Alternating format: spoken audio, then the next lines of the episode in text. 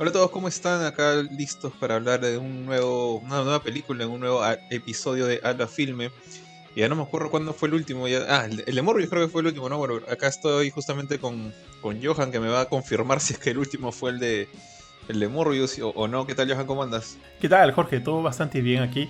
En cuanto al último, si el último contigo fue el de Morbius, no, no creo. ¿ah? A ver, déjame ver un ratito, tío. Déjame chequear. ¿Doctor Strange, quizás? Sí, Doctor Strange. Ya, ha sido. Conmigo. Claro, contigo ha sido Doctor Strange porque la semana. no, no la semana, hace unos días grabamos con. Con Venancio y con el Bofe grabamos el Stranger Things 4. No, tío, Obi-Wan Kenobi. Ah, eso, me olvidé de todo, pero ya. Obi-Wan Kenobi. Inclusive, y, antes de Obi-Wan Kenobi llegó este, el de Jurassic World Dominion. Y el, de, antes de Jurassic World Dominion llegó Doctor Strange, tío. Ya. Estoy con la amnesia de la, de la tercera edad, ya. ya, estoy, ya estoy viejo ya. Tío, bueno, tío, y antes, y antes del Doctor Strange, Batman Ninja. No jodas, pues. Ni siquiera he dicho de qué vamos a hablar hoy día. ya, ya, me has hecho recordar como 4 o 5 programas que me había olvidado.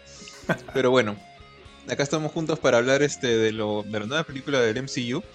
Eh, Thor Love and Thunder o Thor 4 para la gente ¿no? que, que, reduce, que resume los nombres. Eh, la nueva película, bueno, de, protagonizada por el Thor que ya conocemos todos, que es Chris Hemsworth. Eh, Natalie Portman en el papel de eh, Jane Foster, que regresa después de la Thor Dark World, que fue la última vez que la vimos oficialmente, sin contar lo que pasó en Endgame, ¿no? Y este y bueno, Christian Bale como el nuevo villano gore de, God Butcher o el carnicero de dioses. No sé cómo lo han puesto en español. Y dirigida ¿no? por el buen Taika Waititi, que fue el mismo que dirigió Thor Ragnarok y bueno, otras películas como no sé, Yo-Yo Rabbit por ahí, ¿no? Y, y muchas más. Entonces, ya, bueno, listo para hablar de, esto. Eh, a ver, no, no tengo como que nada preplaneado para ir avanzando, pero.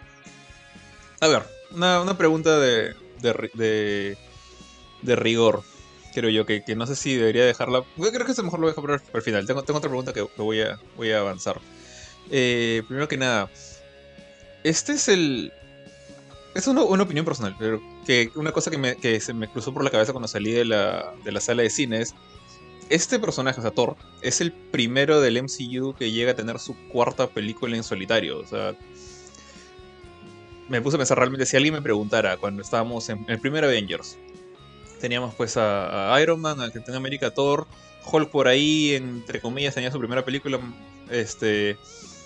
Y bueno, gente como Black Widow y, Hawkeye, que, en ese momento yo pensaba que le iban a dar películas, ¿no? Pero bueno, tomó mucho tiempo más.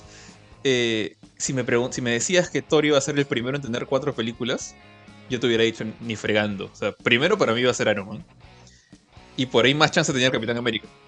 No se me hubiera ocurrido con, ese Thor, el Thor de, del primer Thor de Dark World, que ese personaje iba, iba a ser el primero en llegar a la, al cuarto paso. ¿Tú, qué piensas de ese detallito? Tal cual, tío. Pero yo creo que ese, esa sorpresa tiene nombre y apellido. Todos sabemos que por lo menos las dos primeras de películas de Thor, que si bien no fueron muy buenas, es más, para mí la segunda película de Thor es probablemente la peor película del MCU. Siendo la primera de repente igual, o sea, igual de mala, pero, pero inclusive la primera la puedo, la puedo ver, la podría volver a ver, ya no me hago tantas bolas. La segunda me parece aburrida el mango. Entonces, considerando que esas dos primeras películas están entre como que lo más bajito del MCU, llegó el papi Taita Waititi, tío, y, la rompió. La rompió. Entonces yo siento que gracias a él es que se hizo un rediseño completo del personaje de Thor. Eh, la, sus películas tuvieron una nueva sensación de, comedia que creo que funcionó bastante bien y de hecho eh, funciona bien para el estilo de comedia que, usualmente suele mostrar el MCU. Y siento que ese es uno de los factores por los cuales le ha permitido ¿no? tener una, cuarta película. No sé por qué exactamente lo han elegido a él, pero bueno, Ragnarok funcionó tan bien, tan tan bien que, que quisieron seguir eh, trabajando con el personaje. Además, yo recuerdo también haber leído que Chris Hemsworth en un momento dijo pues, ¿no? que le gustaría seguir eh, trabajando, eh, o sea, interpretando el papel de, de Thor en el MCU, mientras que um, Capitán América y, o sea, eh, Chris Evans y Robert Downey Jr. creo que ya estaban llegando como que un límite, ¿no? Un límite en su participación y ya querían como que cerrar algunos, algunos hilos por ahí. Entonces, este, sí, pues yo siento que, de hecho, todo lo que le ha dado Taika Waititi a, a Thor ha sido parte de ese empujón que ha tenido para que él tenga una nueva película en solitario en esta nueva fase y ser como que de los personajes originales el único que ha tenido una cuarta película. Y eso, tío, que podríamos, hasta se podría mencionar o decir, no sé, que hasta Iron Man, el mismo Iron Man ha tenido, entre comillas, cuatro películas. O sea, tuvo sus tres primeras. Y en Capitán América Civil War, digamos que era el coprotagonista, pues. Coprotagonista de, del Capi. Pero bueno, pues en la película el nombre grande decía Capitán América, no este, no Iron Man. Sí, o sea, quizás si contamos apariciones, o sea, Iron Man gana, ¿no? O sea, ha estado en todas las Avengers, ha estado en, Spider-Man, ha estado pues este en la de Capitán América en, Civil War. Eh, entonces, hablando así como que de cambios y apariciones, puede que él gane, no sé si Hulk por ahí también le puede hacer la pelea, pero películas con nombre, ¿no? Es Thor el, primero que llega a eso y yo salí un poquito sorprendido de darme cuenta de eso al final de la, de la película, es un, detalle chévere. Eh, y bueno, y ahora justamente lo que dices de, Waititi, yo siento que si bien es un, un director con un estilo bien marcado, bien, bien chévere en mi opinión, o sea, a mí me gusta su, estilo de dirigir, la, manera en que maneja sus historias. Tiene un humor negro o sea, Jojo, Yo-Yo Rabbit es, full humor, pero sabes que la situación en la cual está parado ese chivolo es, es bien oscura. Eh, y en el caso de, Thor Ragnarok y en esta película siento que no es tan oscura la situación, obviamente. Pero sabe más o menos cómo jugar un poquito con, el tema. Eh, personalmente creo que juega un poquito más con la parte oscurita en, en Ragnarok en esta. Eh, pero se nota su estilo, ¿no? De, humor incluso en los momentos más, más fregados o más jodidos para el personaje. Y justamente decía que esto es un poquito discutible porque creo, o al menos no sé cómo lo has visto tú, pero me da la impresión de que parte de la fanaticada, en, la cual no me incluyo, no le gusta este estilo de, Waititi. Creo que Kurt está un poco de ese, de ese lado, de ese equipo. Eh, no le gusta Thor 2, no le gusta Thor 1, pero tampoco le gusta este estilo. Es como que. No, no, no, no, sí, no sí, les gusta el. A, a Kurchin sí le gustó Ragnarok. Yo estaba jodiendo ese día. No, sí le ah. gustó. ah, pensé que era, pensé que pero, serio, pensé que pero, no gustaba. Pero tengo un montón de amigos, un montón de amigos que a quienes no les gusta Ragnarok. No les gusta Ragnarok. Porque, o sea, sienten que todo este elemento payaso ya se ha salido de control y este. Y, y, y bueno, pues ven. O sea, ven, ven a Ragnarok como si fuera una especie de de sketch cómico, tipo de, de cachín, pues qué sé yo, salvando distancias así, ¿ah? Pero también yo, yo, yo digo, ¿no? Tú vas al cine, ves el nombre de Taika Waititi en, en la publicidad como el director, entonces, ¿qué esperas ver? ¿Qué esperas ver, tío? ¿No? Digo, Ciudadano Kane, o sea, no al nivel de calidad, ni, sino el, por el elemento serio que tiene esa película. No, pues Chuls, se, tú ya lo has dicho, se conoce muy bien cuál es el estilo que es totalmente marcado del director. Entonces tú lo ves a él ahí, tú ves el nombre de él en, en, el, en el póster de la película, entonces más o menos sabes qué esperar, ¿no? Ahora, con eso tampoco quiero encasillarlo, pues ponte de ahí el pata quiere hacer una película mucho más, mucho más serial, este, por ahí que le sale de puta madre, pero sería una sorpresa. Por lo pronto, para mí, el nombre Taika Waititi es, entre comillas, eh, sinónimo de, de, que, de que te vas a reír, porque el tiene un humor, como tú lo has dicho, bastante negro, pero humor al fin y al cabo, no puro y duro. Sí, mira, por ejemplo, este un ejemplo de lo que creo yo que, o sea, que, demuestra que Waititi no necesariamente se tiene por qué quedar en, este rinconcito del estilo que, que, digamos como que le han, le han, impuesto, o que él mismo ha definido en cierta forma para su persona, es el, episodio 8 de la primera temporada de Mandalorian, ¿no? yo siento que ahí, o sea, hay momentos chistosos, como en cualquier película de Star Wars, desde la primera, desde el episodio 4, pero no se siente esa exageración que, que sí ves en Ragnarok, que a mí me gusta. Yo, yo siento que eh, Thor como personaje no tenía una identidad clara en el MCU. O sea, eh, Iron Man sí, por gracias a Robert Downey Jr. Capitán América recién en la segunda película consigue esa identidad, ¿no? Con, con Winter Soldier. Esta, ese tema más de, de, agente secreto, más de espías. Que no, no a todos les gusta. O sea, yo conozco gente, por ejemplo, mi, mi, esposa no le gusta mucho ese lado del MCU. A, a mí particularmente sí me, sí me llama la atención. Eh, y Thor estaba como que en el aire, o sea, Thor era el elemento místico de dioses y fantasía que no encajaba en este mundo de, tecnología con Iron Man o de, política con Capitán América. Y creo que fue gracias a Waititi, gracias a Ragnarok que consiguió esto. Y bueno, y en esta película eh, justamente mantienen todo este estilo, ¿no? O sea, sigue teniendo humor de, ese tipo, sigue teniendo situaciones que parecen súper serias, parecen súper este, dramáticas, pero que nunca, o sea, los personajes nunca dejan de burlarse de sí mismos. Y me agrada, o sea, es como que te das cuenta que estás viendo una especie de, de cartoon en, en, live action, ¿no? Sé que, así como te he dicho, hay gente que no le gusta Ragnarok, no le gusta esto, que le gusta tomarse en serio la vida de los superhéroes, que, en verdad los, los stakes, los riesgos se sientan, que la muerte te dé pena, que, las, que los heroísmos te requieran una celebración así grande.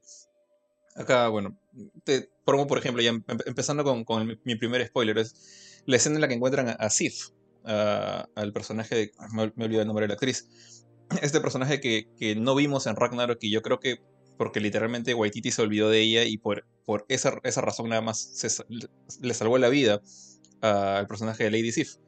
Y ahora la vez pues que ha peleado con Gore, perdido la pelea, está en la nieve, rodeada de cadáveres de dioses, con un brazo menos y en lugar de decir, de, estar muriéndose ahí y una escena de se va a morir mi amiga, tengo que llevarla de regreso al hospital o algún lugar que curen a jardianos, lo que ella le dice a Thor es déjame morir, quiero irme a Valhalla.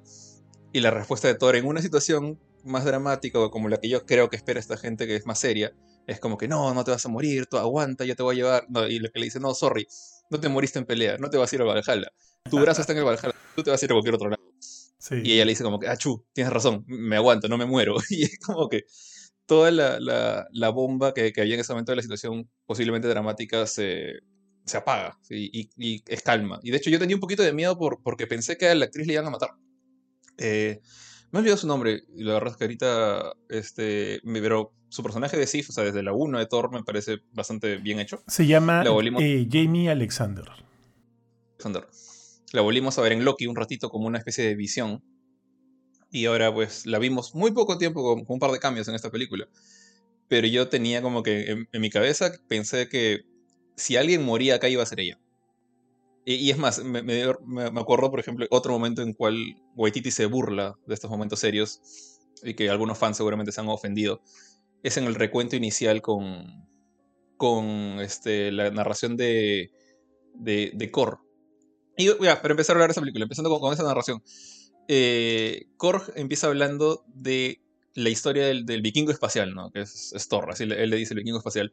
Y se lo está contando un, un grupo de niños, creo. Eh, y empieza pues diciendo un recuento rápido de la película 1, 2 y 3.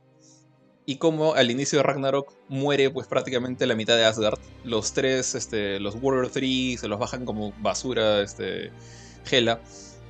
Y dice, se murió este, y este, y este, y este no me acuerdo cómo se llama, pero también se murió. Y es como que te das cuenta realmente ya de, qué tipo de película estás viendo, ¿no? ¿Qué te pareció ese intro, por ejemplo? Con, los Guardianes de la Galaxia también ahí metidos en el asunto. Eh, bien, o sea, me parece bien porque lo hace gracioso, pero. Y entiendo que lo también hace esa especie de, narración para aquellos que de repente eh, no, no, tienen tan fresca o de repente es su primera aproximación a una película de Thor, ¿no? O sea, esa, esa narración, que si bien es graciosa, por ahí me, me, sacó algunas risas, no es para nosotros, pues es para gente que tiene que estar, tiene que ponerse al día en estas películas, porque, o sea este ya es un Thor 4, pues no, Thor 4 y le sigue a un montón de cosas que han sucedido que, es, que, que, para cualquier novato se podría perder. Pero por lo menos acá te narran como que las cosas más básicas que tienes que saber para seguir la línea de esta película. Lo cual siento que está bien, tío. Pero luego más adelante, no sé si te acuerdas que hay una puesta en escena que en Ragnarok me pareció graciosísimo. Graciosísimo. Con Matt Damon haciendo de Loki. Uno de los hermanos Hemsworth haciendo de Thor. Sam Neill, tío, haciendo de Odin. Este, hay como que también una puesta en escena, eso como que en un, teatro, en, en, en Nuevo Asgard, están recapitulando los, los hechos de con ella, ¿no? Y ella hace, la hace este Melissa McCarthy, tío, que me pareció muy, muy gracioso. Si bien me parece gracioso, siento que es este redundante, pues, ¿no? Y, y, por ahí como que perdemos un poco de tiempo de seguir explorando otras cosas más interesantes de la película. Como te digo, me parece importante que haya podría ser sí para gente nueva, pero quienes están yendo a ver esta película no es este Pepito que recién acaba de ingresar al mundo Marvel, sino es gente que ya está como que ha invertido bastante tiempo en todo este universo. Entonces por ahí de repente que no era tan necesario, o sea, como que como que traer tanto la apuesta como es en escena, como todo lo que te dice Core, cuando de repente podría haberse resumido mucho más rápido. O sea, como te digo, la escena me pareció graciosa, sí, pero hasta por momentos un poquito innecesaria por momentos. Tío, solo, solo una cosa antes de cerrar el tema de, Guay, de Waititi. Este, ¿Sabes que él va a dirigir la película de Flash Gordon? Y creo que eh, la chunta bien, ¿ah? La chunta bien. Pero también va a dirigir la película de Akira, No sé cómo va a salir eso. Ahí sí está raro. O sea, mira, Flash Gordon que wow. me acuerdo del personaje, creo que, creo que lo vi cuando estaba en primaria. Ni siquiera en el colegio. ni siquiera recuerdo, o sea, recuerdo como que lo vi en un Canal 7, Canal 11, uno de esos canales que ponen cosas súper viejas en esa época, que ponían cosas viejas en esa época. Y era este personaje... Eh, era el primer personaje que, en mi opinión, en mi, en mi cabecita chivolo, era como que el, el típico héroe americano, que no sé, no sé por qué los, muchos americanos como que... Y Cyborg está acá como, como ejemplo eh, idolatran a los, a los jugadores de fútbol. Y este pata para mí era jugar fútbol americano salva el mundo. No sé si es jugar fútbol, pero tenía toda la pinta. Y creo que por ahí, es básicamente es este Fred de Scooby-Doo salvando el universo. Entonces creo que Waititi la va a hacer bien. Mm. Pero Akira, no sea. Sí, yo siento que Akira eh, necesita otro matiz, otro matiz para ese tipo de película. Pero quién sabe, por ahí de repente no, nos caga pues Waititi y saca como que algún todo un lado este, suyo que, desconocíamos hasta ahorita. Porque para mí, por lo pronto, como ya lo dijimos, el pata se mueve muy bien en el género de la comedia. Tampoco es que lo queramos encasillar acá, ¿no? Así que por ahí si saca algo interesante, chévere. Pero, pero agarro con pinzas ¿ah? su adaptación de, de, Akira. Lo agarro con pinzas, como que a la expectativa. Pero bueno, regresando, esa, como te digo, me parece un poco redundante la, la, la, narración de las tres primeras películas y luego otra vez la puesta en escena con, toda esta gente. Y los guardianes, este, chévere, pues, ya sabíamos que Thor se había ido con los guardianes al final de Endgame, ¿no? Hace este chiste de Asgardians of the Galaxy que me pareció muy gracioso. Entonces tenía sentido tenerlos ahí. Pero así como estuvieron, o sea, estuvieron junto a todos los primeros minutos, también se fueron rapidísimo, ¿no? Con una excusa medio, medio monce. Este para mí fue como que un o sea, fue como que por si acá, acá también están los guardianes. Siento que no es que le hayan agregado mucho a la trama, más allá de, de también de, recapitularnos el, punto en el cual dejamos a Thor, ¿no? La última vez que vimos a Thor fue con los guardianes, entonces ahorita que nos volvemos a reencontrar con él, está de nuevo con los guardianes. Entonces, o sea, para mí simple eso, porque siento que no, por ahí no, no le suma mucho más a, lo, a la historia. Pero bueno, están ahí. Siento que, como digo, no, probablemente no fue lo. No es que no me haya gustado, porque siempre es paja ver los guardianes. Pero eh, estoy viendo una película de Thor y no, no, no sé, no, no, no cliqueó conmigo mucho la presentación de ellos. O sea, por mi lado, eh, o sea, yo sí lo separo como que en dos partes. Eh, primero, la parte de la, narración de Korg. O sea, que es de, de Thor chiquito y cómo lo ves. O sea, me pareció gracioso, por ejemplo, verlo de bebé cuando Freya lo está cargando en su, en su pecho en plena batalla y, y se Freya está peleando contra, no me acuerdo contra qué, y ves un bebito agarrado de su martillito, que ni siquiera es Mjolnir, ¿no? Eso es un martillo de juguete, y con su mamá en batalla desde, desde los pañales. Entonces, e, esos detallitos me gustaron. El, el, recuento rápido de la película 1, 2 y 3, yo siento que... Eh, o sea, de hecho lo sentí rápido. No, no, no me fastidió. Eh, yo sí Conozco gente que se olvida de esto. mi propia esposa se, había olvidado que habíamos visto Thor 1 y 2. Y e, en, su casa, bueno, en la casa donde vivía antes. Y Thor Ragnarok en el cine. Y no se acuerda de nada. Siento que eso ayuda a, gente que puede ser olvidadiza o que. O por ejemplo, no sé si, si viste la cantidad de gente que yo, yo no vi en internet. A, mí sí me, se me, cruzó un poquito los, digamos, los cables de la cabeza porque gente que ya ha visto Doctor Strange 2 después de ver este, Endgame y Doctor Strange 1, o sea, habían visto las películas, pero no habían visto WandaVision. Y era como que, ¿qué pasó con Wanda? ¿Por qué está así? ¿Quiénes son los, los chivolos? ¿Desde cuándo tenía hijos? Y, he visto gente en internet que se, que se ha quedado así medio con los chicos cruzados. Entonces, supongo que me parece esto un poquito más acertado. De repente, no está mal hacer ese tipo de recuentos. Estamos con 20 años de historia.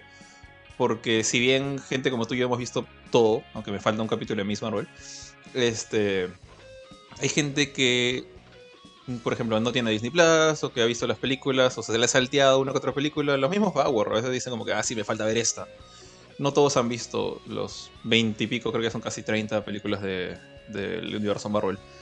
Donde sí estoy de acuerdo contigo es en el tema de los guardianes. O sea, siento que, que Waititi los puso como para cumplir, como diciendo, ah, bueno, me acuerdo que Thor estaba con los guardianes, Pero esta película, yo solo, solo me interesa Thor. Tengo que deshacerme de esta gente. Entonces los muestro un ratito en este planeta, salvando este grupo de, de adoradores, de, o sea, gente religiosa. Eh, y tratando de salvar su templo de unos especie de pajarracos como búhos con cuerpo humano. Y, cómo es que eh, Thor básicamente está. sigue depre, digamos. no tan depre como, en- como al final de Infinity War. Pero sigue como que no encuentra su lugar. Y quizás ese es el, aporte más grande de los guardianes. Es cuando Star-Lord le dice: Oye, mira, tú has vivido miles de años y todavía no sabes quién eres. Yo ya, ya encontré, o sea, he perdido a Gamora, eh, este, estoy acá todavía viajando en el universo, pero ya sé quién soy. Tú tienes miles de años por encima mío de edad y todavía estás en- tratando de encontrarte. Así que, como que acéptate, acepta lo que has perdido y, y tira para adelante, ¿no? Y déjame en paz, porque realmente eso es lo que quería Star-Lord, quitárselo de encima. Aunque noté un pequeño detallito de, de camaradería. Sentí que cuando, cuando Thor hizo esta frase de esto acaba aquí ahora, el It ends here and now, que era como que según él su frase, su catchphrase, al único que le gustó fue Star-Lord. Era como que ahora viene, como que se emocionó de ver una especie de, de vikingo rockero ahí a su lado, el, el que le gusta tanto el rock, ¿no? Y los demás, sí, la cara de Drax era como que otra vez, o, o ¿para qué traigo la bazooka si tenemos este idiota, ¿no? Todos los demás sí estaban como que, por favor, bota este pata, no, no se hace, no se hace ver mal. Oye, ¿y ya cuánto tiempo ha estado con ellos? O sea, sabemos que Endgame fue en el 2019, pero se, se mueven también bajo esas mismas eh, distancias temporales. O sea, han pasado cuatro años, 19, no, tres años. Tres, en- entre 3 y 4 años de Endgame. O sea, él ha estado entre 3 y 4 años con los guardianes. Imagino, creo que sí. No, Es un culo de tiempo. Pero, o sea, sí, sí entiendo, entiendo lo que dices. Y en efecto, sí, al final, este. eh, lo que le dice Star-Lord justo antes de despedirse, ¿no? Y justo lo que salió en el tráiler también. Bueno, y eso ya lo habíamos visto en el tráiler. Es, es como que entre comillas importante. Pero, pero bueno, igual, siento que no. Al final, bueno, no sé. O sea, No, o sea, como no que. es- Dime, dime. No, no me parece como que una razón suficiente para utilizar un personaje tan importante como Star-Lord y bueno, toda su mancha. Eh, yo siento que ahí fue más una decisión de, de Waititi o de sus guionistas. De estas películas de Thor, queremos introducir a Mighty Thor, o sea, a Jay Foster, del que vamos a hablar en un rato, al nuevo villano, a, a Gore. Y es como que toda esa historia, todos esos elementos vienen de la, de la mítica de Thor de los cómics. Los Guardianes de la Galaxia no tienen nada que hacer ahí. Y lamentablemente, entre comillas, se encuentra con un Thor que justo está viajando por el espacio con los Guardianes. Entonces, yo siento que fue más un quítamelos de encima. ¿Pudo haber Tal sido cual. otra historia en la cual los Guardianes eran más importantes? Sí, supongo que sí. Pero yo siento que esa fue más la edición, como que, ¿cómo hacemos para regresar a Thor en, a, a New Asgard? ¿Cómo hacemos para separarlo de esta gente? Y, y encontró cualquier excusa, ¿no? Sí, sí, tal cual, tal cual, tío, tal cual. Ya, entonces yo creo que dejamos eso, tío. Y justo también al inicio de la película hay esta presentación de, de Christian Bale. De hecho, eh, yo tenía muchas expectativas por el personaje de Christian Bale. ¿ah? O sea, yo siento que hace un buen papel. Me gusta, me gusta Gore de, de. Creo que el, el carnicero de dioses. Siento que como que, que quieren darle, o sea, no, no siento. Le han dado cierta profundidad al inicio, ¿no? Cuando lo ves acá, este, tratando de salvar la vida de su hija, ve que no lo consigue y llega a este, a este oasis donde encuentra la Necrosor justo antes de, justo después de, de, de hablar con, con su dios, no me acuerdo cómo se llama el, el nombre de su dios, que entre comillas se No burla, se burla de él, ¿no? Y me pregunto también si es una forma de Waititi de burlarse de toda esta ideología de la religión y demás, que me pareció como que un, un, un detalle así bien, bien chévere. Pero, pero bueno, está ahí. Eh, o, sea, Christian Bale a mí me gustó. O sea, me gustó. Me gustó cómo, cómo interpretó a Gore. Pero sí siento lo que te dije al inicio. Siento que su interpretación, este, por ahí como que no, no, no, no tiene el mismo tono que el resto de la película, salvo, por algunos momentos. No me acuerdo que cuando está, no me quiero adelantar mucho, cuando ya este, secuestró a los niños, se aparece ante ellos y como que todo aterrador, ¿no? Y comienza a hablarles y no sé qué cosa. Inclusive me hizo recordar al Joker, porque pone una voz así, tipo la de. La, con la que hablaba Heath Ledger en este, The Dark Knight Rises. No, perdón, en, en The Dark Knight. Y, y- pero, pero salvo eso, que salvo ese detalle, ese momento que pareció relativamente un poco más cómico, yo sentía que Gore era un personaje como que mucho más sufrido, mucho más serio y, y como te dije hace un ratito, ¿no? Eh, no compartía el mismo tono más ligero del resto de la película. ¿Cómo lo viste tú?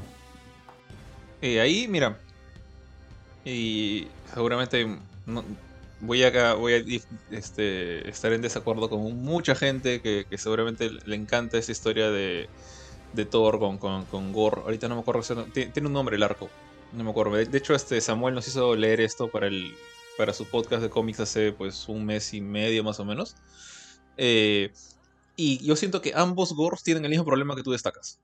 o sea, ambos Gors eh, son personajes eh, bastante trágicos, bastante serios. Ambos cazan dioses por la misma razón, porque básicamente sus dioses lo abandonaron. el de Waititi es mucho más obvio, porque el Gore de los cómics es abandonado, o sea, sus plegarias no son, no son respondidas.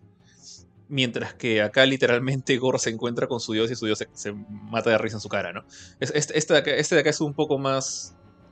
Hasta diría trágico, porque sí se nota la comedia, porque el pata es un...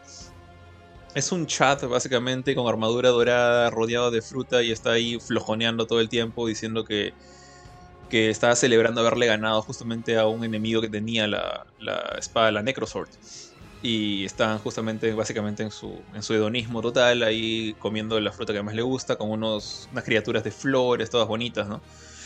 Eh, el, al gordo de los cómics se le muere primero la esposa en una especie de terremoto, luego se le muere el hijo, que era, era hombre en lugar de mujer en esta historia, eh, y poco a poco lo que hace es decir como que, bueno, los dioses no me, no me contestan, no me responden, les importa un pepino mi, mi vida y, mi, y la de mi familia aparentemente.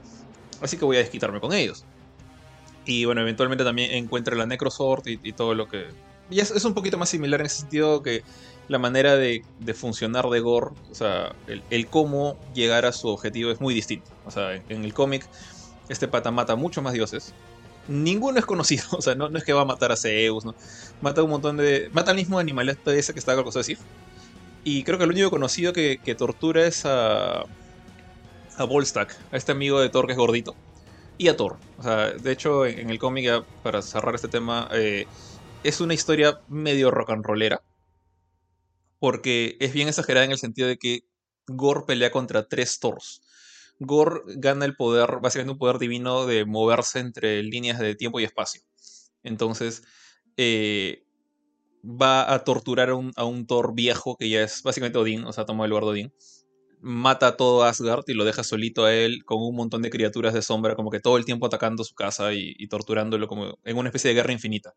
Luego va con el Thor más chivolo y lo, lo rapta para una especie de mecanismo que, que le llama el God Bomb. Es una, God Bomb se llama, es una, arma gigante, una especie de bomba gigante que cuando explotara iba a matar a todos los dioses de todo el tiempo y el espacio. Fabricada por un dios, que es el dios de las bombas. Hay dioses idiotas y medio, pero... Y Finalmente el que salva estos dos Thors es el Thor del presente, el Avenger. Y luego los tres juntos mechan contra Gore. No hay Jane Foster, no hay Korg. Korg es amigo de Hulk realmente en los cómics. Eh, entonces es una historia bien quemada. O sea, vemos a tres Thors, eh, ves a los delfines, a, a un tiburón espacial, los ves montando un, barco vikingo por el espacio. tiene sus cosas locas. Y tienen a este Gore que tiene una razón bastante medio religiosa, medio de, Evangelion, ¿no? medio rebelde frente al, al, religioso de una persona que los dioses no me hacen caso, entonces voy a matarlos. ¿no? Y sí se siente ese, ese contraste, ese choque. Y acá en la película también. Acá en la película siento que, que Bale trata de ser un personaje más serio y el resto del mundo se ríe de todo lo que hace, a pesar de que es peligroso. O sea, Thor habla con los chivolos como si fuera por un teléfono. Nadie muere en el ataque de Gore a, New Asgard. Sif le vuela en el brazo, pero no le pasó nada. O los únicos que mueren, vemos estos, estos cadáveres de dioses en, el hielo y unos colgados de un gancho en, la pantalla del, de la Milano de, Star-Lord. Eh, entonces, ambas historias tienen el mismo problema.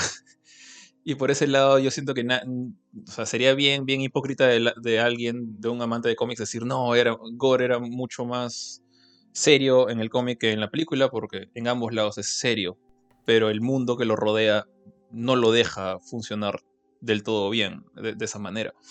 Entonces, por ese lado... Pero no, sentiría, ¿no sentirías que el contraste incluso puede ser mucho más grande cuando estamos hablando que, está, que lo ponemos dentro de una película de Waititi? Yo creo que sí. O sea, porque en la medida de, las locuras y cosas que, que escribieron Pucha, me he olvidado el nombre del, escritor en, los cómics, pero.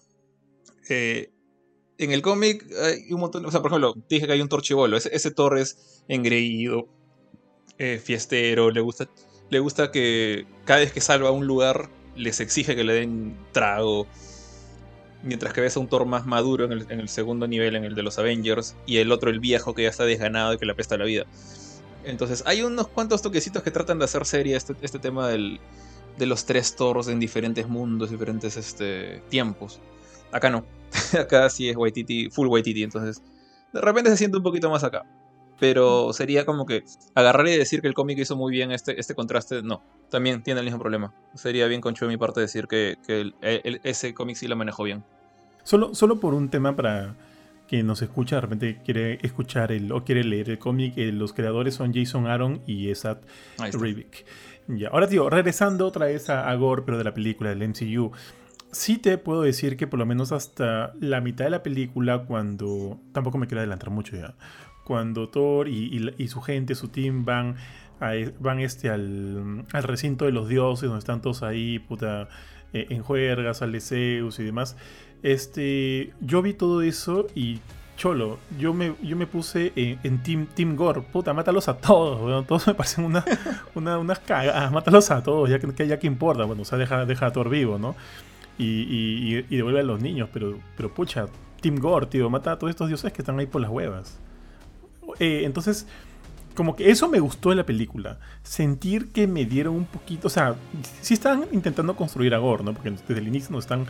Eh, estamos, la película está tratando de que, de que de cierta manera empaticemos con él porque nos muestra la muerte de su hija, de, de Love. Eh, ay, alucina que cuando mencionaron, pues, ¿no? Que su hija se llama Love. No hice la conexión con Love and Thunder, ¿no? No la hice, sino hasta el final, cuando el mismo Korg lo dice. Bueno, en fin. Este, o sea, sí está creando, están creando cierta empatía con el personaje, ¿no? Eh, y, cómo no empatizar con él, si, si pucha, nosotros que vivimos eh, en, un país recontra, pero recontra eh, pegado al, catolicismo y demás, y, y, puedes ver cuántos fieles de las personas que van y rezan y, y están como que siempre eh, eh, expectantes de, de, este temor a Dios, del temor a los dioses, no, a los dioses no, acá nos, nos, matan, de temor a Dios y demás. Entonces es imposible no empatizar con él, ¿no? Que, pide misericordia, que pide ayuda, que pide esto. Es como que ver, ver, a, ver a cualquier peruano día a día. Entonces, este, eso me gustó, porque estamos empatizando con el personaje. Y luego, eh, y luego me lo siguen mostrando cada vez más y me sigue atrayendo, me parece interesante, me parece paja, pero luego como que tiene ahí un rollo medio raro, porque como que su plan es, su plan en verdad es bien pendejo, es bien, bien pendejo, es como que voy, secuestro a los niños, me lo llevo acá y todo solo porque él quiere tener el, Stormbreaker para llegar a, Divinity, Eternity, perdóname, a Eternity. La flaca de Eternity es Divinity, ¿sí, no? Eh, no sé. Ya bueno, en fin. Eh, creo que Eternity es, un Celestial, pero aparte de eso no, no sé más. Hay un Divinity, claro. El Eternity, o sea, Eternity en los cómics es un, es un ser, un ser con una forma, ¿no? Acá prácticamente no. O sea, como que lo han, interpretado de manera distinta. Pero en fin. Entonces, el plan es medio, medio, medio sacado de los pelos, pero funciona. Y ya, bueno, al final, o sea, le funciona porque consigue obtener Stormbreaker y llegar a este sitio y pedir su deseo. Eh, pero bueno, en fin, a lo que iba es que me gusta cómo lo estuvieron tratando. Me gusta porque, como te dije, llegué a empatizar con él. Eh, por ahí se me perdió un poquito cuando rató a los niños, porque me pareció un plan medio estúpido. Pero, pero sí, o sea, y luego como que me dan el contraste de, de, este, de esta ciudad de dioses y todos me parecen unos estúpidos y yo digo, ya, Gor, mátalos a todos. Entonces como que me gusta eso que hace la película, que como que por momentos me pone en el, en el, en el, en el pie, en la perspectiva de, Christian Bale, pero no lo hace del todo. O sea, si, si la película hubiera tenido ahí otro matiz, podría haber tenido un mejor villano, ya que tenía, como te digo, ¿no? Tenía de todo para que todos sintamos esta simpatía por él. Pero, y ahí lo repito, ¿no? Llega otra vez la fórmula de Marvel, de hacer que el villano sea, o sea, si bien lo están construyendo bien, al final igual sigue siendo como que un villano medio medio villano, rapto niños, todo porque quiero llegar a este, a este, este punto, ¿no? Cuando podrían haberlo aprovechado mucho mejor, ¿no? Podrían haber hecho como que una perspectiva total completa de este villano y vemos también la perspectiva de Thor y al final como que llegar a un, este, un encuentro mucho más este no sé, mucho más poderoso. Pero siento que ahí los limitantes de Marvel han, este, han, han entrado en acción y, y, no, han dejado de, no han dejado tener como que un personaje mucho más rico en gore. O sea, bueno, eh, haciendo comparaciones de lo que recuerdo del, del cómic, o sea, al final realmente acá él, él, como que se da cuenta de su error al final de la película, ¿no? Y este, en cambio en el cómic es, él, él resucita a su hijo y a su esposa cuando consigue este poder de la Necrosword, se convierte en una especie de dios oscuro. Y igual sigue con el, con el plan de, bueno, igual voy a matar a todos los dioses, no, no me importa nada. Y al final es, es, su hijo el que básicamente le hace darse cuenta de, que ya está, está mal de la cabeza. Eh, mientras acá, yo acá, creo que Gore sigue siendo trágico hasta el final. Porque, bueno, bueno no recupera a su, hija hasta el final. Y sí, yo también empatizo con él. De hecho, en, otra comparación, en, los cómics, sientes un poquito más de pena por los dioses que acá. No, bastante más. Porque, o sea, el único dios malo, eh, entre comillas, en el cómic es el que no le hace caso a, a, Gore, que de hecho nunca lo es. Y eventualmente Gore es este. Creo que no recuerdo si lo es, pero no le hace caso a las plegarias de Gore, deja morir a su familia y, bueno, él es el que dispara el trigger en, su deseo vengativo. Pero de ahí Gore empieza a matar dioses, dioses así demás, indiscriminadamente. E incluso Thor encuentra este, otras poblaciones en otros planetas que dicen, pucha, estamos muriéndonos porque hay sequía y nosotros le pedíamos al dios XYZ que nos ayude y no viene. Y Thor se enoja y dice, ¿cómo es posible que los dioses no, le hagan caso a su gente? Y va al, al, digamos, al Olimpo, entre comillas, de cada planeta y encuentra pues, que los dioses están muertos. Y dice, no responden porque Gore los mató. En cambio, acá en la película, o sea, es como tú dices, o sea, los dioses no responden porque son unos desgraciados, unos flojos, unos engreídos. Entonces sí, te llega un poco más y, y, es más fácil ponerte del lado de Gore. Pero yo siento que es un poco más por el lado de que querían hacer chongo.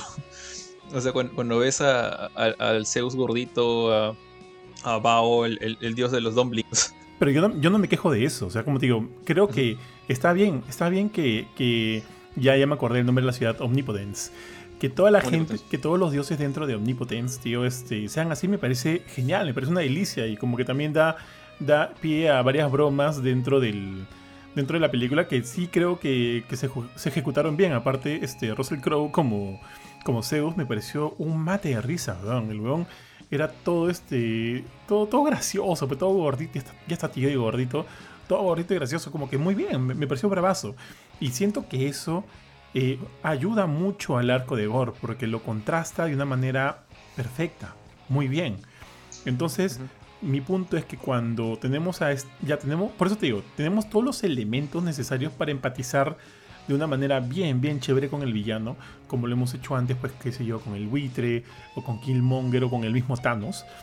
Pero este, o sea, digo, tenemos todos los elementos para empatizar con Gore, pero al final no sé, o sea, el, el, esta empatía que sientes con él no es total, porque al final Gore sigue siguiendo los mismos lineamientos que los villanos estándar de Marvel hacen, pues, ¿no? Y, bueno, pues igual, como tú dices, termina, termina de una manera trágica y bravazo, pero hay un quiebre entre un punto y otro punto. Siento que mi, mi empatía con Gore no es completa y continua, sino llega hasta un punto, se corta y regresa hacia el final de la película. No sé si me dejo entender. Sí, o sea, eh, entiendo que es como que él es un personaje mucho más empático, mucho más trágico. De hecho, más o menos, a lo que quería llegar es que siento que en la película manejaron mejor ese, ese, detalle. O sea, en el cómic ya Gore se pasa al lado oscuro bastante rápido. Y cuando ves que pues que resucita a su familia y de hecho mata de nuevo a su esposa, ya es como te das cuenta, ya quemó. Acá no, acá este personaje tú ves que está buscando justamente los medios para esta resurrección. Bueno, de hecho no, para matar a todos los dioses, ¿no? La idea de la resurrección sale después. Y este... Pero es porque ves a los dioses, a la gente que él quiere matar y realmente no te da ganas de salvarlos. Pues. Entonces sí, yo creo que es mejor en, en, la película y lo que siento que te quejas es el detalle que como casi al, cuando el pata empieza a ma maltratar a los chivolos asgardianos ¿no? en, su, en su jaula, es como que de la nada este este vengador, no, no, no Avengers, ¿no? este pata que quiere venganza, uh -huh. por algo que parece justo, o sea, algo que parece justicia. Le sale un bigote de, de pierno de Oyuna y se, y se, lo empieza a frotar. Es como que se siente un. algo que quiebra y como que, oye, ¿qué pasó? este pata me caía bien y, es muy brusco, muy... No tiene mucha hilación ahí de repente. Tal cual, tío. y o sea, realmente, de hecho, una de las cosas, yo creo que te comenté esto y eh, no sé si eh, decirlo de una vez, pero al final de la película Gore eh, y alcanza Eternity, que es este objetivo que tú me estás diciendo. Y bueno, ya, empezamos a hablar de Gore, terminamos a hablar de Gore. Eh, llega a, Eternity, que es este, esta especie de celestial, por así decirlo, en, el, mundo Marvel. Y acá en el MCU dicen que tiene el poder de cumplir un deseo. Entonces, para abrir el portal Eternity necesitaba el, martillo de Thor, el nuevo, Stormbreaker. Y este, cuando llega, eh, él, o sea, todos pensaban, todos los buenos, pensaban que él iba a pedir el deseo de mata a todos los dioses. Estoy harto de los dioses, mátalos a todos. Y Eternity puede hacer eso. Pero lo que agarra y, y porque Thor le dice, o sea, puedes hacer como que ya ganaste, ya llegaste a Eternity, ya estás frente a, frente a, él, o sea, yo no te voy a detener, así que mejor me voy media vuelta y paso mis últimos momentos con, con la mujer que amo, ¿no? Con, con, Jane Foster. Y tú andas lo que quieras. Pero piensa que ahora puedes traerla de regreso, ¿no? Entonces como que le dice, ¿por qué no usas esta oportunidad para resucitar a tu hija? A, mí me hubiera encantado, me hubiera gustado en, ese momento que el que hubiera salido con esa idea fuera Gore. Que, que agarrara y le dijera a todo el tiempo, o sea, sí, mis métodos no fueron buenos, ¿no? O sea, raptar niños no es muy bueno que digamos. Pero, este, mi deseo no era matar a los dioses. Mi deseo era recuperar lo que perdí. Y dejarlo con la boca abierta, ¿no? Básicamente ahí a, los héroes. Pero supongo que, que, no sé, que no sé si no encajaba con la idea de Waititi, qué sé yo. Pero, pero fue lo que pasó al final, ¿no? Entonces, eh, sí siento que el personaje de repente es demasiado complejo para ambas historias en las cuales ha aparecido.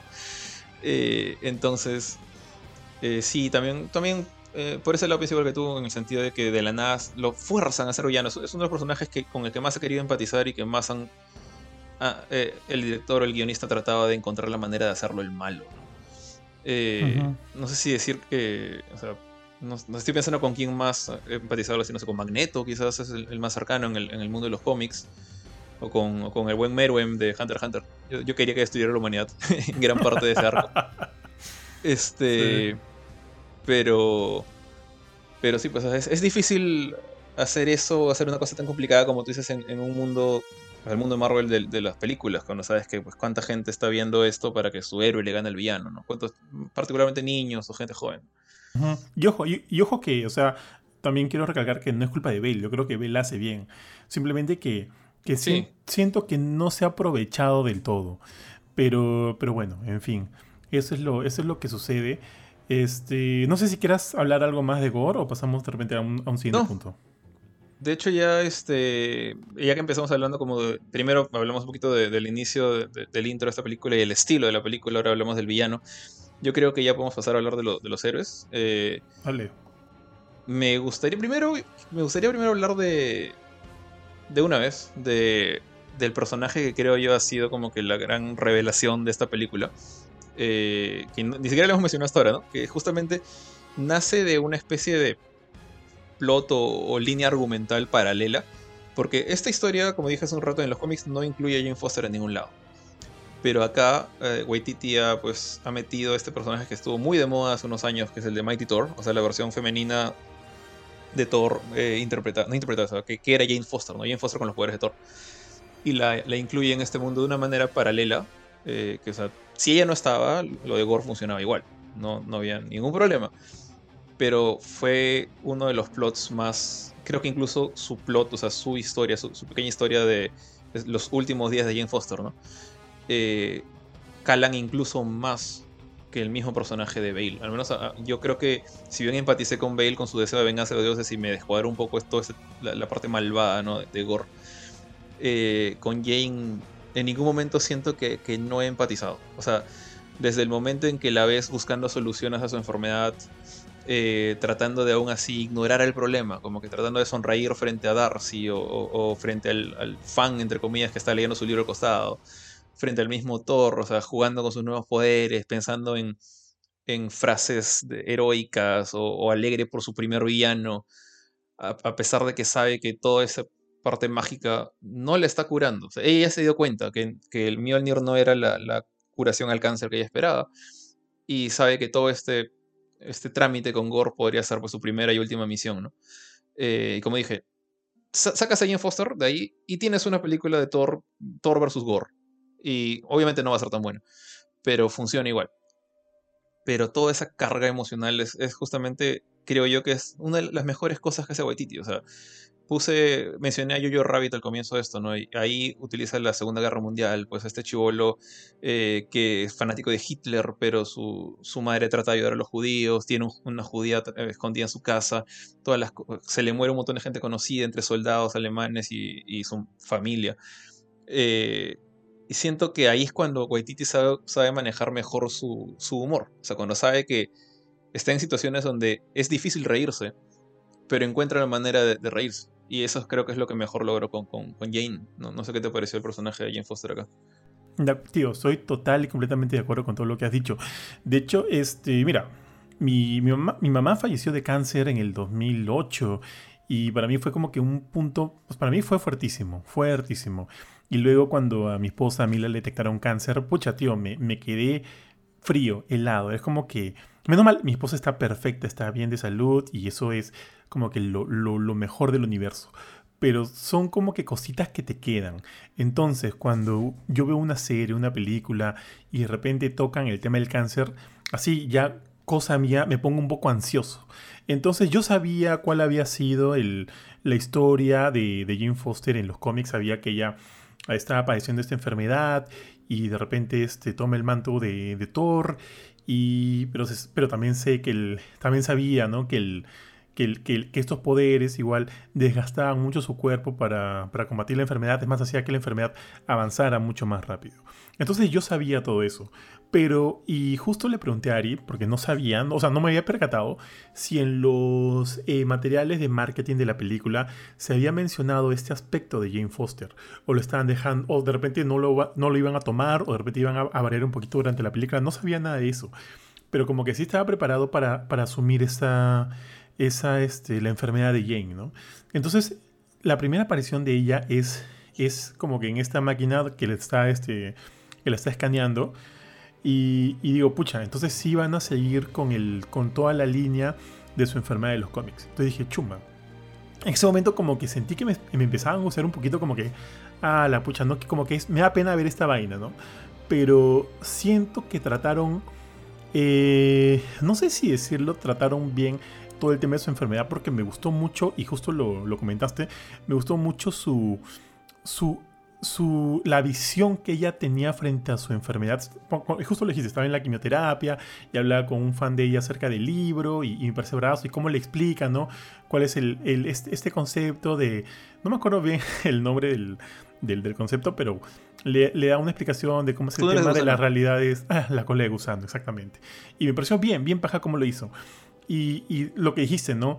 Eh, como ella ahorita estaba más entusiasmada por, por ser la nueva Mighty Thor que por, bueno, pues las, las repercusiones que eso le traía a su cuerpo humano. Porque luego, este, luego cuando en un momento, cuando deja de ser Thor, o sea, cuando en un momento luego hay una batalla, como que se suelta el martillo y de repente vemos que regresa a su forma humana, la vemos como que debilitada. Entonces, evidentemente ahí algo, algo no está bien pero me encantó, verla me encantó, me encantó cómo trataron todo el tema de su enfermedad, me encantaron, me encantó cómo la trataron a ella. Siento que es una bocanada de aire fresco para este, para, para la franquicia, para el, para, para el, para el UCM. Y yo, y de hecho, luego de ver la película yo lo dije, ¿no? Yo siento que, que este, Natalie Portman es, fue la MVP de la película. Para mí es, fue muy, muy chévere, me encantó, me encantó por completo. Este, y tanto así que ese final me dio pena en el sentido de que quisiera seguir viendo más de ella, porque me parece encantadora, encantadora como Mighty Thor. Aparte que es guapísima, tío, y el traje, el, casquito este de, Thor le queda, le queda perfecto, se ve muy bien. Y pucha, me encantaría ver más de ella. Me parece recontra feeling cuando, por ejemplo, está hablando con Thor y dice, puta, ¿cuál sería mi catchphrase? ¿No? ¿Cuál sería mi catchphrase? Al final lo consigue y bueno, al final ya sabemos lo que sucede. Tampoco me quiero. perdón, no me quiero adelantar mucho. Pero este. Pero sí, me encantó el personaje. Y de hecho, como te dije hace un ratito, me da pena de que de repente no la volvamos a ver, pero también estamos en un universo donde los muertos regresan. Ya lo hemos visto con Coulson, que si bien no sé si lo de Coulson sea canon o no, creo que dijeron que no, ¿no? Lo de, lo de este Agents of Shield. Pero bueno, Coulson regresó de alguna manera. Regresó, ¿qué más ha regresado de la muerte, tío? Este. Pucha. Hasta donde, hasta donde sé, todavía, todavía no está vivo canónicamente. Salvo que se salió en mismo de Captain Marvel, ¿no? Que salió ahí más joven. Ah, no, no, no, lo decía por Agents of Shield. Porque inclusive hay, ah, bueno, en fin, lo decía por Agents of Shield. Pero bueno, estamos en un universo de Marvel donde de repente no todos se quedan muertos siempre, así que quién sabe la volvamos a ver, aunque ya llegó el Valhalla, pues, ¿no? En fin, no sé, no sé qué vaya a pasar, pero todo el arco de Jane Foster como desde, desde su inicio, eh, medio y final me parece hermoso, tío, me encantó. Y este y siento que, que si bien estamos viendo Thor 4, porque estamos viendo cómo sigue la vida, el camino, el, sendero de, de Chris Hemsworth como Thor, esta película también es una película de origen, ¿no? Pero para Jane Foster. Eh, origen y final, origen y final. Justo, este, bueno, eh, acuérdate también que un poco del, arco, y no sé si van a seguir el mismo arco, honestamente ni siquiera sé si, si este, Natalie Portman está interesada en seguir en esto. O sea, yo creo que, por ejemplo, ya, Christian Bale no lo veo como un actor que esté interesado en, volverse recurrente en el MCU. Eh, Natalie Portman no estaba, no, está en muy buenos términos con el MCU después de Dark World. O sea, estuvo separada ahí porque no quería estar metida en, el asunto. No recuerdo exactamente por qué. Eh, y ahora, bueno, regresó porque, bueno, Waititi le convenció, le mostraron su personaje, le gustó lo que iban a hacer y la, verdad con, justa razón. O sea, lo que hicieron con, con Jane Foster estuvo es la mejor película para Jane Foster de, las tres en que ha aparecido. Es en donde, donde más. Eh, incluso en la primera de Thor se podría discutir que tiene sus momentos. Pero acá en esta es, su mejor interpretación del personaje. Y bueno, también le dieron la chance de, ser un superhéroe, no, no simplemente la, flaca del superhéroe. Creo que esa fue la eh, razón para, que, para su regreso, Alucina. Le contaron la historia y le probablemente. Que le hayan dado ese rol. Este, y, y, está muy bien, pues obviamente el personaje de Jane Foster ya existía en el MCU, tenían que traer a la misma actriz. Eh, entonces, no sé si querrá regresar o no. Pero yo creo que si un personaje que, tiene la puerta más o menos abierta es, ella. O sea, en el, sentido de su arco en, el 616, bueno, en los cómics, está el detalle de que tú me hiciste recordar esto, ¿no? Que ella regresa como, como una valquiria. De, ahí en, tiempo después. O sea, ella llega a morir del cáncer también en los cómics y luego regresa como, como una Valkyrie.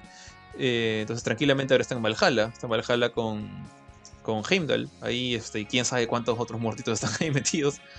No digo que todos van a regresar. No, creo que Heimdall regrese, por ejemplo. Eh, salvo un cambio o dos. Pero yo creo que si es que se anima, si es que le convence, si es que le gustó este tema, podría regresar como, una Valkyria. Pero ahora, o sea, también está Valkyrie, ¿no? O sea, el personaje de Valkyrie, que, es este. No sé si es Brunhilde, la verdad, no sé si es la misma Valkyrie de los cómics, porque creo que, creo que nunca han dicho su nombre. Y si lo han dicho en el Ragnarok me olvidé. Eh, entonces no sé si, si, va a ser difícil para la gente entender que hay dos Valkyrias. Pero tiene sus chances. y todo lo, demás que dijiste, o sea, realmente yo también, o sea, muy contento con, con lo que vi, la, forma en la que ella ha interpretado a su personaje me pareció... Pucha, no he visto mucho de ella, o sea, que he visto, le, vi esto en... Eh, el profesional, eh, en Liga de, Profesional. Existe negro. Hola. ¿Ah? En el Cisne Negro también lo he visto. Cisne Negro sí, peliculón. Cisne Negro, muy, muy buena esta interpretación. Eh, no puedo hablar muy bien de esa interpretación como Padme. La verdad es que no me gustó mucho su personaje en Star Wars. Eh, pero en lo que se refiere a películas de ciencia ficción o de superhéroes, de cosas de pop, de pop culture, este es su mejor rol hasta el momento. es mucho mejor que cualquier rol de Padme que he tenido en, tres películas de Star Wars, eh, en cualquier cambio en Clone Wars y demás. Eh, también, bueno, no, si se negra, no, si es negro es mejor. pero, de repente, de repente le, interesa, ¿no? No sé. Pero si es que mm. este es su último, si este es su adiós al MCU, pucha, no pasa nada. La verdad es que lo, hizo muy chévere. Y es bien, bien bonito en el sentido de saber, o sea, que este personaje está tratando de, de sonreírle al, a, los niños que está rescatando, de sonreírle al, al, al, héroe con el que está trabajando, su costado a Thor incluso al villano, ¿no? De no mostrarle miedo cuando su cuerpo se está muriendo. Y no sé, yo no, he tenido las experiencias que tú, que tú has tenido en la vida real, pero sí le tengo bastante miedo a esa enfermedad, al cáncer. Y, y pues cuando llegas en ese momento, pues, no sé, ¿quién lo puedo comparar con, con, con Paul, este, con, este, con Brian Cranston en, en Breaking Bad? Pero nada que ver, es otra historia. cada quien reacciona de una manera distinta cuando te das cuenta que tus días están contados. Y la manera en la que ella reacciona me pareció bien, bien noble, bien bonito, o sea, bien, bien heroico, honestamente. Y, y le quedó bien chévere el personaje. Sí, tío, bien, bien actuado. Tío, también quiero ahí recalcar que este. Y, me, encantó que lo hicieran aquí. De hecho, yo también considero que esta película tiene elementos de comedia romántica que funcionan bastante bien. Creo que todos los, los chongos entre la gran química que tienen Natalie Portman y Chris Hemsworth, puta, funciona perfecto, weón. Este, es porque, bueno, como te digo, la película tiene dotes de, comedia romántica y me, y me alegra que lo hayan hecho aquí, ¿sabes por qué? Porque ayuda de repente a, a corregir algunos plot holes que estuvieron que, sucedieron en las películas anteriores por la no, no obviamente no la no participación de, Natalie Portman, ¿no? Por ejemplo, no recuerdo en qué película Thor dice, no, pucha, no, que Jen y yo rompimos y ya está, pues no es que era como que una salida bien, bien tela de un personaje que supuestamente fue importante para, para la saga de Thor, ¿no? Que estuvo presente en Thor 1 y Thor 2. Y, eh, y, que, y que bueno, que luego Thor en una de las películas haya, dicho, no, no, bueno, pues que nos separamos y fue, ¿no?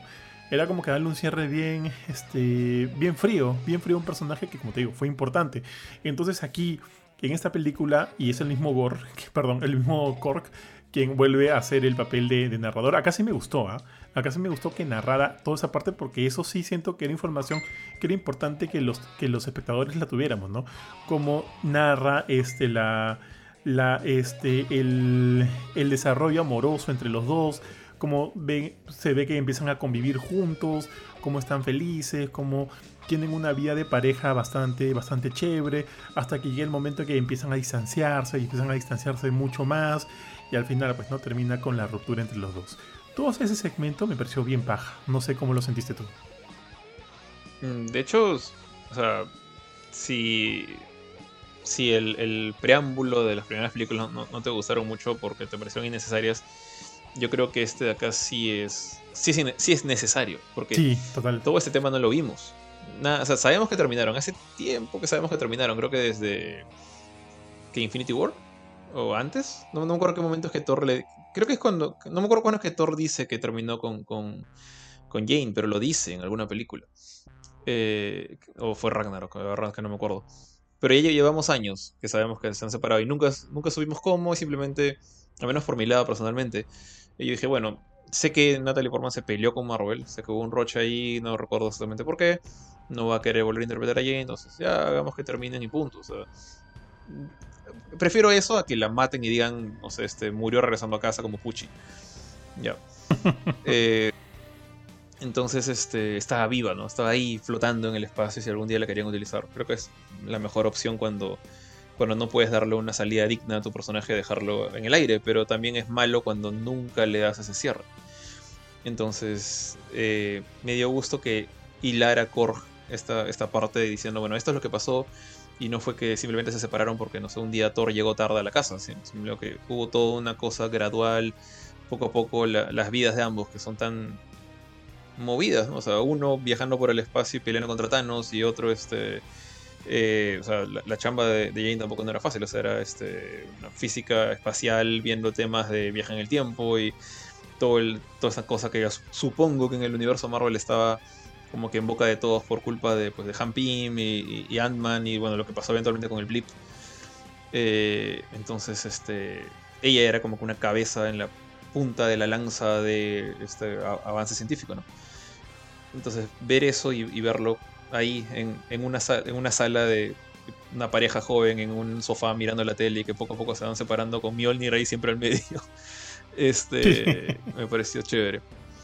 Y me ah. pareció bien simpático el, el, detalle de, que como que en cierta forma, no, no sé si fue la intención, de Waititi, pero yo siento un poquito que es como que Mjolnir fuera este perrito, esta mascota, que le agarró cariño a una de las dos partes de la pareja y cuando se separan, pues le sigue moviendo la cola a la ex, básicamente. Me pareció bien, bien chistoso. Sí, tal cual, tal eh, cual. Y también, y también el, el punto de, de, trío, de, triángulo complicado amoroso cuando pone los celos del Stormbreaker. También me pareció, como que esas, esas bromas me parecieron graciosas. Las atraco. Yo, yo te juro, no, eh, y, y ahí sí, hasta donde yo sé, o sea, Mjolnir es, es sentient, ¿no? Pero no sabía, nunca se me había cruzado por la cabeza que Stormbreaker también. O sea, porque sé que Mjolnir fue creado, pues, este, por Odín, eh, con un con el metal este Uru, que es este, una especie de básicamente meteorito concentrado en, una bolita, eh, por los, este, los eh, dwarfs, los enanos, de no me acuerdo cuál de los seis reinos de, del, mundo nórdico. Y tiene todo un tema mágico, una, bueno, una maldición, no, como una especie de hechizo mágico de, parte de Odín. Y ya sabíamos que, tenía cierta relación de amistad con, con Thor. Yo pensé que Stormbreaker era simplemente una, máquina. O sea, pensé que era un martillo con un pedazo de Groot. O sea, sí. Sabía que también tenía en mente. Yo me acuerdo que en los cómics es, o sea, es, es eso. Pero también acuérdate que este Stormbreaker, y ojo, no tiene nada que ver con elementos sentient, pero el, diseño del Stormbreaker del MCU es el diseño del, del Mjolnir de, del universo Ultimate. Sí, porque Stormbreaker es dorado, en, el, MCU normal es el, martillo de Beta Ray Bill. Eh, este, es, este es como que el Ultimate eh, Thor, el, martillo del Ultimate Thor. Sí. sí, pero o sea, creo que sin importar eso, o sea, eh, funcionó. Funcionó esos elementos de, de, celos que por ahí mostraba que tenía el, el Stonebreaker y me gustó. O sea, sí me dio risa. De las muchas bromas que, que sí me dieron risa, esas fueron una de las más porque era bien recurrente, bien recurrente.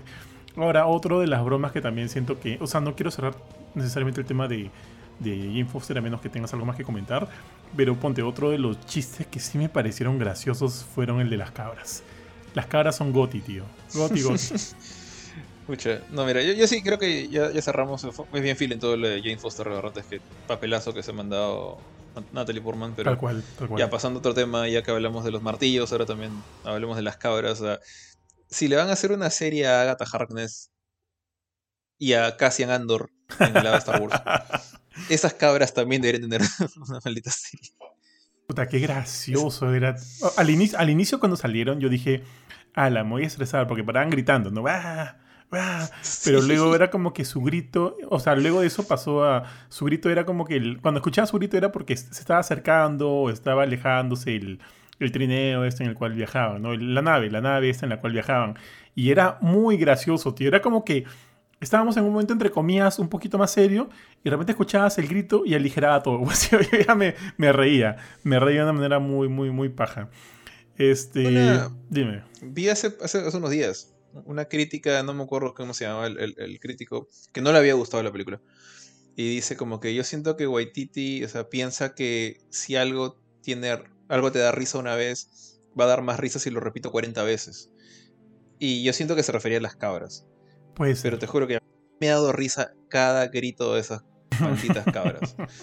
si, si, fueron 40, fueron 35, fueron 87, me han dado risa. Tanto así que me acuerdo que yo, salí del, cine y una de las cosas que le pregunté a Shadi, a mi esposa, le pregunté, las cabras gritan así, o sea, yo sé que las, cabras hacen B, ¿no? Pero nunca se me había cruzado por que hacían ese ruido. Y me dice, sí, sí gritan así. Y me muestra un video pues de cabras reales haciendo esos gritos que parecen pues de heavy metal y, o, de una persona cayéndose de 100 pisos de alto, o sea, unos gritos desgarradores de unas cabras de tamaño de un, de, pues, de un Fox Terrier, pues. y, me pareció bravazo. Y aparte las cabras, o sea, son, son parte... Sé que en el MCU las han usado unas cuantas veces, pero son... En el MCU, perdón, en, en los cómics. Pero son parte de la mitología de Thor. O sea, Thor tiene dos cabras que jalan su carruaje. Eh, tienen unos nombres casi impronunciables. Acá justo los tengo ahorita en, Wikipedia. Tan, tan Grisnir y tan... No, sé cómo pronuncia esto. Pero sí sabía que existían las cabras antes. Y pucha, mm, o sea, en esta película tan loca y en el estilo así de, de Waititi creo que es... Creo que era el momento como que de meter a las cabras de una u otra forma. Y no pensé que iban a ser tan chistosas. Muy, Pero muy sí, bien. se ganaron... Yo, ojalá, ojalá las vuelva a ver. De hecho, cuando las ves por primera vez cuando se la gana Thor en, al salvar a esta gente religiosa junto con los guardianes de la, galaxia. Y ves que Drax está abrazando a una, como que tratando de, este, calmarla en, la nave, en la Milano. Me recordó a la, a la llama, este, esta de color azul o con, con morado del, juego de los Guardianes de la Galaxia. Me, me recordó un poquito a la llama. Ah, ya, ya, ya me acordé, ya me acordé, claro, sí. Alucina que no me acuerdo, o sea, en ese momento cuando salieron las cabras, no recordaba si en el juego había sido una llama o había sido una cabra. Me costó un poquito recordarlo. dije, ah, chuma, ¿será, ¿será por esto que la están trayendo? Pero bueno, porque en realidad no he terminado el juego. No sé si la llama esta luego tiene como que un poco más de relevancia, pero pucha, ese juego lo quiero terminar. Es uno de mis grandes pendientes. Oye, tío, tío. Dale, dale, dale. Dale, dale. No, iba a decir, las cabras son de Thor. O sea, tú, tú ves el, Thor de la mitología nórdica, o sea, el, Thor que posiblemente va a pelear con créditos en noviembre, tiene cabras. Así que tenían su lugar, o sea, y, se, y les hicieron bien chéveres. Tío, antes de cerrar el tema de los martillitos, solo quiero decir que me encanta ese. Mm, no sé si decirle rediseño del Mjolnir así todo agrietado y que Jane Foster puede utilizar eso como que para Como, que para lanzar ráfagas de, pedacitos de Mjolnir a sus enemigos y luego que regrese y, se vuelva a armar. Me parece genial, tío. Qué paja. Qué paja se vio ese Mjolnir. Cuando, hizo eso, o sea, cuando, cuando Jane, o sea, cuando, salió el, martillo con, con, grietas, dije, ah, bueno, está como que sus cicatrices de batalla, ¿no? Está rearmado y está unificado por, por algo. Le, habrán metido pues el mercurio asgardiano, qué sé yo. Hasta que ella utiliza el, poder este de lanzar proyectiles y se baja todo un ejército de estas criaturas de sombras. Eh, yo dije, pucha, esto parece salido de un juego, o sea, parece un upgrade inventado para un juego. Y no he, no he averiguado si, si, el personaje de Jim Foster en, el juego de Avengers, porque lo jugué cuando salió Spider-Man y de ahí no lo volví a jugar. Si tiene ese poder. Pero pucha, si tuvieron la, si la gente que la Dynamics tuvo la chance de ver esta película antes, más les vale que hayan metido ese, ataque, porque fue demasiado chévere. O sea, ver realmente esa habilidad de Mjolnir me pareció bravazo. Sí, tío, tal cual, tal cual. Este, ya, oye, tío, tú no me has dicho nada de Russell Crowe, papu. Ah, me lo salté porque la verdad sí me pareció chistoso. Ya, bueno, ¿qué, puedo decir del buen Zeus? Eh, yo, honestamente, no sé tanto de la mitología griega del MCU. O sea, de los, de los dioses griegos dentro del MCU siento que. No, no sí, perdón, del, del universo Marvel, de, los cómics. Eh, Marvel, como Thor es uno de sus primeros héroes, siempre siento que se ha decantado más por la mitología nórdica, mientras que DC con Wonder Woman ha sido quien más ha trabajado el, mundo griego. Eh, pero sí, o sea, que existe Hércules, que existe Hades y bueno, existe Zeus en, los cómics de Marvel. Pero esta es la primera vez que veo a Zeus en, Marvel. Y por ahí estaba averiguando que en, el, en los cómics también es así, medio bonachón, burlón, creído, arrogante. Eh, y si esa era la intención, pucha, Rosa lo hizo chévere. O sea, me parece bien, gracioso que de ser el papá de Superman, ahora es el papá de Hércules. Y son personas eh, diametralmente distintos. O sea, sí, los hijos supongo que tienen cierto parecido. Ambos son, bueno, el Superman Superman es medio bonachón, no el de manos of Steel. Henry Cavill sí, pero el de Snyder era muy emo, muy oscuro, muy me, apesta la vida. Tengo que dejar que, mi papá se lo coma el, huracán, eh, no voy a, voy a salvar al perro, pero no a mi papá. Y esas cosas horribles que ya no quiero conversar mucho. Pero ambos son papás de un héroe. Y ambos han sido interpretados por Russell Crowe, o sea, Llorel y, Zeus. Pero te das cuenta, el, el, tipo sabe, o sea, básicamente hace lo que le pidas si quieres hacer un personaje súper serio, súper este, así parco como Llorel en Man of Steel, o este payaso que básicamente es, básicamente un político con mucho poder que se cree intocable. Y, es tan intocable que puede, pues, puede tener sus orgías, puede tener su trago, puede hacer lo que le dé la gana, hace sus reuniones gigantes con, asumo, no sé si los dioses tendrán esto, pero muchísimo presupuesto gastado de sus creyentes para hablar de qué vamos a hacer en la siguiente fiesta.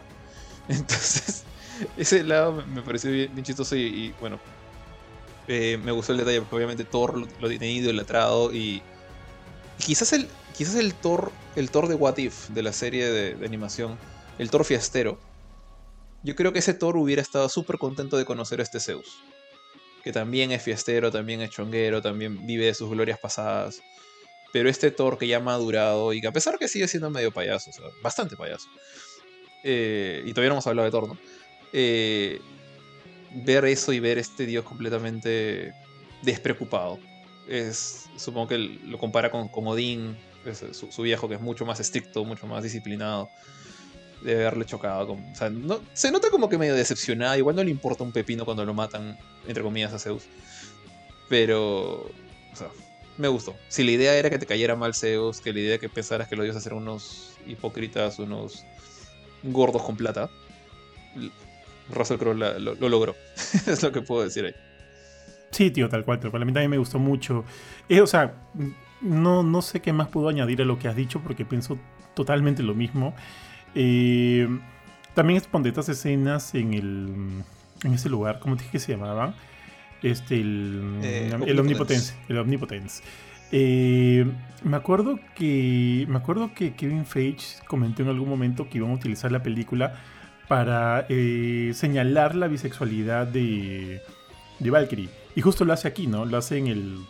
En, el, en, el, en, esta, en esta secuencia del, del Omnipotent City, cuando por ahí le, le besa la mano a una de las flaquitas de, de Zeus. Y también cuando se queda mirando a Thor cuando, cuando Zeus lo, lo calatea, ¿no? Frente a todos. que me pareció como un cae de risa. Oye, esta, esta pela también tiene este. Tiene otro, otro elemento así cuando. Y que me, me pareció demasiado cae de risa cuando Kor eh, cuenta cómo se reproducen los. los. este. su raza. Y vemos que, o sea, vemos que Zeus lo, lo, destruye a Kor, solo queda como que su carita, ¿no? Y luego al final. Sí, le mete un relampadazo. Sí, vemos que al final se reconstruye porque está en este lago y cuando conoce a otro, a otro pata. Y vemos que es un pata igualito a Kor, pero con el bigote, ¿no? El bigote así, tipo Freddie Mercury. Puta, tío, que cae de risa. Que cae de risa. Me pareció muy, muy genial esa parte. Eh, tío, el arma de, de, Zeus me parece chévere, pero pensé que iba a ser más trascendental, alucina. Pero, pero sí, me pareció una, una, buena arma. Al final, este, Valkyria se quedó con esa arma. Estoy tratando de acordarme. o sea, obviamente no la devolvieron.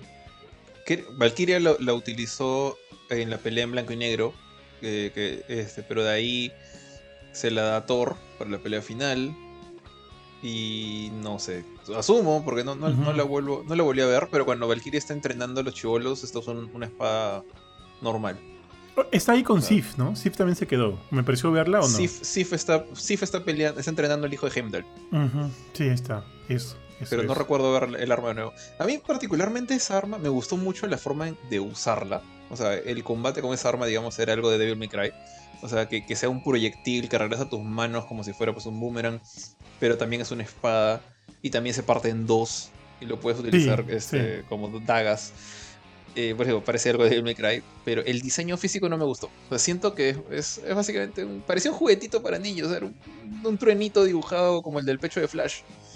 Este, no sé, me hubiera gustado, no sé, que tenga un mango al medio, un, poquito más de, de este, esculpida, no sé, dibujos o eh, alguna runa, que sé una runa no tiene nada con Grecia, pero algo un poquito más trabajado, como que diera reflejar un poquito las esculturas griegas en su, diseño y no algo súper pulido y tan perfectamente geométrico. Lo sentí muy juguetito para vender en, tiendas. Puede ser, pero para mí iba perfecto con, con Zeus, porque sentía que era su, su bastón de guaripolera, ¿no? Que, que el león tiraba, lanzaba, recogía, y el león como que dándose las vueltas en su. Él está feliz con su me, parecía, me parecía que, o sea, claro, sí, sí entiendo que visualmente pareciera que, la, que no es tan funcional el arma esta, pero sentía que su propósito era justo eso, ¿no?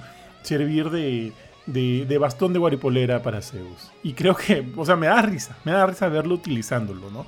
Como que dando sus vueltitas y demás. Pero, pero ya, está ahí. Dios, justo lo dijiste hace un ratito, no hemos hablado de Thor, weón. Que, pero, o sea, más o menos un poquito hemos hablado de él cuando nos hemos referido a otros personajes, por ejemplo, también diciendo que si bien no es el mismo Thor de las primeras películas y es un Thor que ha pasado por muchas cosas. Sigue siendo medio idiota por momentos, pero evidentemente este sí vemos un desarrollo un poquito más de su personaje. Por ejemplo, cuando, cuando eh, Jane le dijo que, estaba enferma, que tenía cáncer, yo dije, pucha, Thor sabrá lo que es eso. Ahorita dice una pachotada, pero como que lo toma bien, de una manera bien paja, de una manera bastante seria, ¿no? Sabe, sabe qué es esto y sabe qué significa el que ya, el que ya tenga esta enfermedad tan pero tan avanzada, porque es donde dicen que ya, o sea, donde se sabe estaba ya en, fase terminal Jane. Entonces eso me parece paja de él. Y, y sí, como tú dijiste al inicio, la película empieza con esta idea de que Thor no encuentra todavía su lugar en el mundo, ¿no? No sabe si es un guerrero, no sabe si es un pacifista o si lo que quiere ser es pacifista. Eh, como que, digamos que como que toda su generación ya quedó atrás, ya no está Iron Man, ya no está Capitán América, él ya no tiene un planeta propio, él ya no es ni siquiera gobernante de, de Asgard, porque le dejó ese, ese papel a, a Valkyrie, a Valkyria. él ahorita es más como. Es, es tal cual lo que hemos visto. Es una. Es un DLC de los guardianes. O sea, no hay más. No hay más. O sea, es lo que es, ¿no? No tiene un sitio propio. Entonces, saber que él empieza ahí sí es fuerte. Es, creo que es importante, ¿no? Para saber más o menos qué es lo que él está buscando, qué es lo que él quiere, ¿no? Y por un momento eh, parece que la figura de Jane siempre, siempre sale, ¿no? Ya sea en, no, como tú dijimos, ¿no? no sabemos en qué momento la menciona, si en Ragnarok o en Endgame, porque yo me acuerdo que en Endgame también este, pregunta si ya está, está con vida y parece que también fue blipeada. Eh, entonces, como que de alguna manera siempre trae el recuerdo de Jane, ¿no? Como una idea que no ha dejado ir. Y aquí, este. Y hay una escena bastante buena, ¿no? Cuando se reencuentra con Jane, Jane ya vestida como Mighty Thor. Y ella le dice, puta, ¿cuánto tiempo ha sido? ¿Un año? ¿Dos años? Y él dice, pues no, con, con este, años, meses, días, horas y minutos exactos. Entonces, como que sí la película te, te da a entender de que ahí hay un elemento no resuelto. Y... Pero... Pero... No sé si es un poquito forzado ese final. Hablemos del final ya. Porque tiene que ver con Thor y lo demás. No sé si es un poquito ese, ese final un poco forzado porque yo siento que este papel de o sea, ya lo dijimos. Gore, el deseo de Gore al final no es eliminar a todos los, los dioses, sino decide revivir a su hija Love. Y, vemos que eh, Eternity la revive. La revive, sale y bueno, Gore muere, muere Jane y tenemos eh, en pantalla solo a Thor junto a, a Love, ¿no? Es más, Gore le dice, cuídala, por favor, cuídala. Y Thor dice que sí, que lo hará. Entonces vemos que al final, no el final del viaje de Thor, sino como que un nuevo camino, un nuevo capítulo de la vida de Thor es, es este rol de papá. Papá entre comillas, ¿no? Porque la misma flaquita, eh, perdón, la chivola Love le dice tío, ¿no? Tío Thor. Este, este rol de papá que, que Thor va a cumplir en este MCU. Pero sientes que, que al final eso era lo que... O sea, no sé yo siento como que es medio abrupto ese, ese desenlace. Eh, bueno, es que hay, hay varios, este, hay varios arcos, perdón, eh, líneas argumentales que se están cerrando ahí. O sea, está lo de Jane sí creo que se cierra muy bien. Se cerró sí, sí, sí. ahí. Yo hablo, de, hablo solamente de Thor, ojo. No esperaba que Thor terminara de papá. No estoy en contra del, tema y bueno, me, dio gusto que ese cambio al final, o sea, que igual eh, Gore consiguiera su deseo, pero resulta ser otra cosa, eh, no la destrucción de los dioses. Ahora, como dije, me hubiera gustado que ese cambio de. Ese cambio de objetivo fuera. naciera del mismo Gore. Y no del. no del la idea de, Thor de por qué no haces esta, esta cosa. En, ¿Por qué no haces A en lugar de B? Eh, me hubiera gustado más que naciera de Gore. Y como sorpresa no, no era tan malo como ustedes pensaban. igual me muero. Eh, pero aparte de eso, o sea, honestamente no sé qué más podrías haber hecho ahí. O sea, porque no creo que hubiera sido... O sea, la misma Love estaba al, lado de Gore cuando Gore le dice a Thor que la cuide. O sea, no es como que... No es como para que ella desconfíe de Thor, le diga quién eres tú, dónde está mi papá, no sé qué pasó. O sea, ella estuvo ahí, ella vio todo eso. Eh, sabe que tiene que confiar en Thor porque su papá lo dijo. Y Thor no se ha portado mal con ella aparentemente, así que Thor no tiene por qué darle la espalda.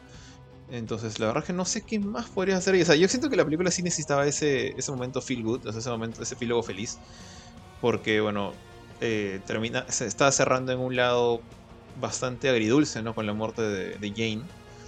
Entonces se necesitaba ese momento en ver la, pues, la estatua de Jane, ver a, los Asgardianos ya con sus hijos de nuevo a, Sif, porque Sif no, sabíamos qué había pasado con Sif. A Sif ahí manca, pero igual este, entrenando con el hijo de Heimdall. Todo narrado por Kor, como tú dijiste hace un rato. Entonces, no siento que haya sido tan abrupto. O sea, siento que ya lo de Gore terminó ahí.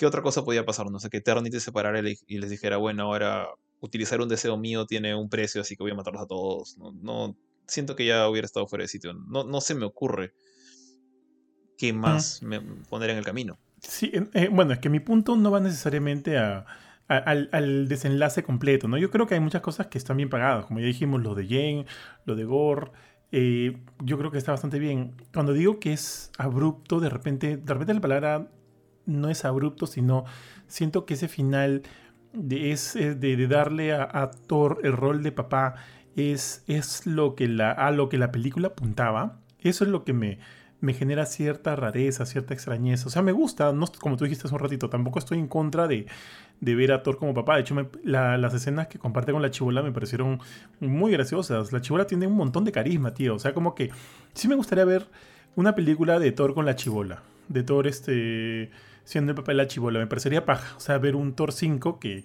que es muy posible que exista. Eh, me parecería paja. Porque se ha abierto como que todo un nuevo camino para Thor. Pero eso era eso digo, mi punto es, eso era el final de Thor, ese era, eso era lo que él necesitaba, lo que él quería, eso era lo que, lo que de alguna manera lo ha calmado, lo que, o sea, porque toda la película es, gira en torno a quién es Thor ahora, ¿no? No, perdón, mm. parte de la película gira en torno a quién es Thor ahora. Eso era lo que era, era Thor, eso era lo que necesitaba hacer. Eso es lo que todavía me escuadra un poco, es como que siento que salió casi de la nada. A eso me refería por abrupto. O sea, yo siento que más, o sea, más que el haber encontrado quién es y el haber encontrado su camino, es como que se siente más como que el mundo se lo tiró encima. Es como que, ok, no, no sabes qué hacer, bueno, esto es lo que vas a hacer, vas a ser el papá de esta hija, de esta chica. Y toma, pum. Y bueno, y él, él se ha adaptado, ¿no? sé yo siento que de repente se hubiera sentido más redondito en ese sentido si él se quedaba en, Asgard eh, de repente entrenando también a la gente, así como, o sea, Valkyrie, eh, muchos personajes acá encuentran su, su, su, digamos, su objetivo en la vida, por decirlo, su misión en la vida. O sea, Valkyrie en varias partes dice como que no se siente cómoda con, con, como rey. De hecho, al comienzo tú la ves pues haciendo prácticamente reclames de Double Spice, literalmente reclames de Double Spice, con la cara, una cara de por qué estoy haciendo esto, cuando me gustaría estar peleando encima de mi Pegaso, con bueno, con sus hermanas fallecidas, ¿no? Pero por lo menos en, campo de batalla. Eh, eh, bueno, Jane, Jane no, hay mucho que hacer ahí, o sea, Jane encontró su camino al final y lo, caminó hasta el final. Pero creo que Valkyrie y Thor están en, situaciones similares, en el sentido de que ninguno de los dos estaba cómodo con lo que estaba haciendo. En el caso de Valkyrie lo hacía por responsabilidad, porque era una responsabilidad que, le, se le había caído encima y tenía que, que, seguirla. Y al final creo que termina como que aceptándole y entre comillas gustándole el hecho de ser la líder de este mundo, pero lo que lo iba a hacer a su estilo, ¿no? Como que ya no voy a ser este líder político, político que el resto del mundo quiere, con Asgard como lugar de, turismo y dándole la mano a todos los presidentes de la ONU. Este, pero más bien voy a enseñarles a pelear, voy a enseñarles a ser vikingos, lo, que yo sabía hacer. Y el resto de cosas, bueno, van a seguir funcionando, pero voy a poner de mi estilo, de mi parte en esto, ¿no? Eh, en el caso de Thor, siento que, claro, más que él elegir su camino, como lo hizo Valkyrie, o aceptar su responsabilidad y ponerle como que su, su toquecito de, personalidad propia, eh, es, la vida la que se la tira encima, ¿no? Como que, bueno, no sabes qué hacer, acá tienes que hacer algo. Entonces supongo que por ese lado sí, entiendo un poquito tu, incomodidad. Eh, a mí a mí me sorprendió no, ni se me hubiera cruzado por la cabeza que Tori iba a ser papá, eh, y en particular pues, de una chica tan, tan chiquita. Porque yo sigo con esta idea, y eso de repente podemos hablarlo al final, pero sigo con la idea de que no sé a dónde está yendo Marvel. Y si me pones. O sea, mucha gente pensaba que Jane iba a tomar como que la posta de, Chris Hemsworth y de Thor, y, Thor se iba, iba a desaparecer, se iba a morir, se iba a convertir en Odín, qué sé yo. Pero no, la que entra y sale es es Jane Foster. Y Thor sigue siendo Thor. O sea, a Chris Hemsworth le encanta el personaje, así que va a seguir ahí.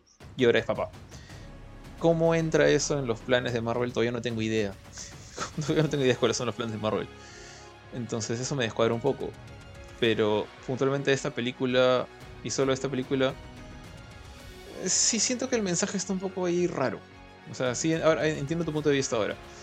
Eh, no sé. O sea, siento que si, si la responsabilidad de la, de la, niña Thor ya lo hubiera tenido desde antes y recién lo hubiera estado aceptando en este momento, más o menos como Valkyrie, eh, tendría más sentido. De esta es tu vida, esto es lo que tienes que hacer, o esto es lo que. donde. Digamos, lo que te va a llenar. Thor estaba vacío.